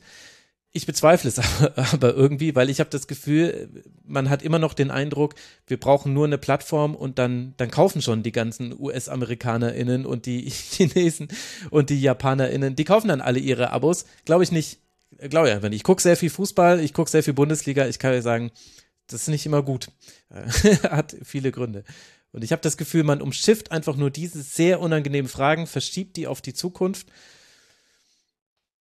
Und das ist sehr unbefriedigend, weil das auch für die, äh, für die Fans, und die sind halt hier in Deutschland der Kern des Fußballs, da kann Alex Zorniger erzählen, was man will. Wir haben es während der Pandemie gesehen. Als keiner hingekommen ist in die Stadien, war es ein anderes Spiel und es war fürchterlich. Es gab doch niemanden, der gesagt hat, boah, ich wünsche mir die Geisterspiele zurück. Das war aber geil, wo man gehört hat, was sie sagen. Das ist so mein Gedanke. Und dann haben wir noch 50 plus 1 und 50 plus 1 wird, also in der Art und Weise, wie man das gerade jetzt schon wieder dehnt bis zum Brechen, also äh, und äh, das könnte ja sogar dazu führen, dass das Bundeskartellamt nochmal, also wird es jetzt nochmal aufmachen und wahrscheinlich sagt das Bundeskartellamt irgendwann, ey, wenn ihr so viele Ausnahmen immer macht für 50 plus 1, dann muss die Regel jetzt wirklich weg. Und dann, also, es ist eine irre Sackgasse, auf die man da zusteuert.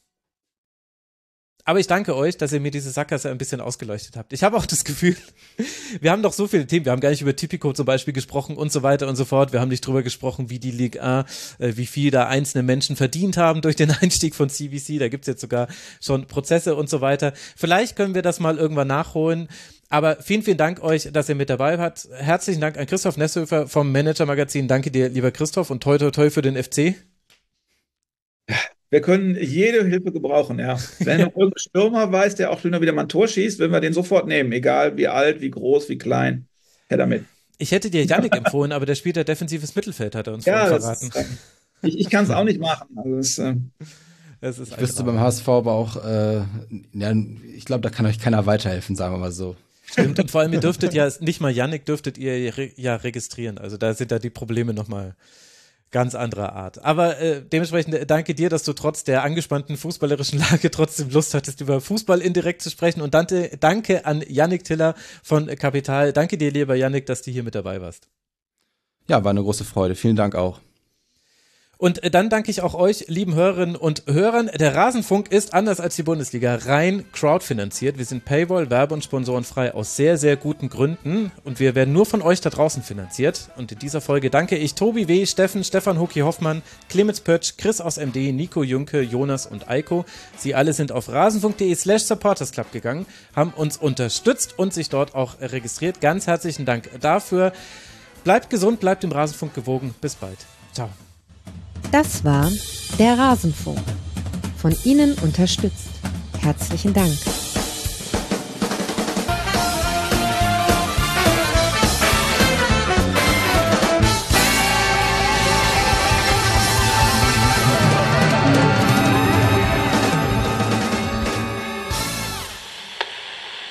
Bei anderen sprießen die Gehälter, bei uns nur der Rasen.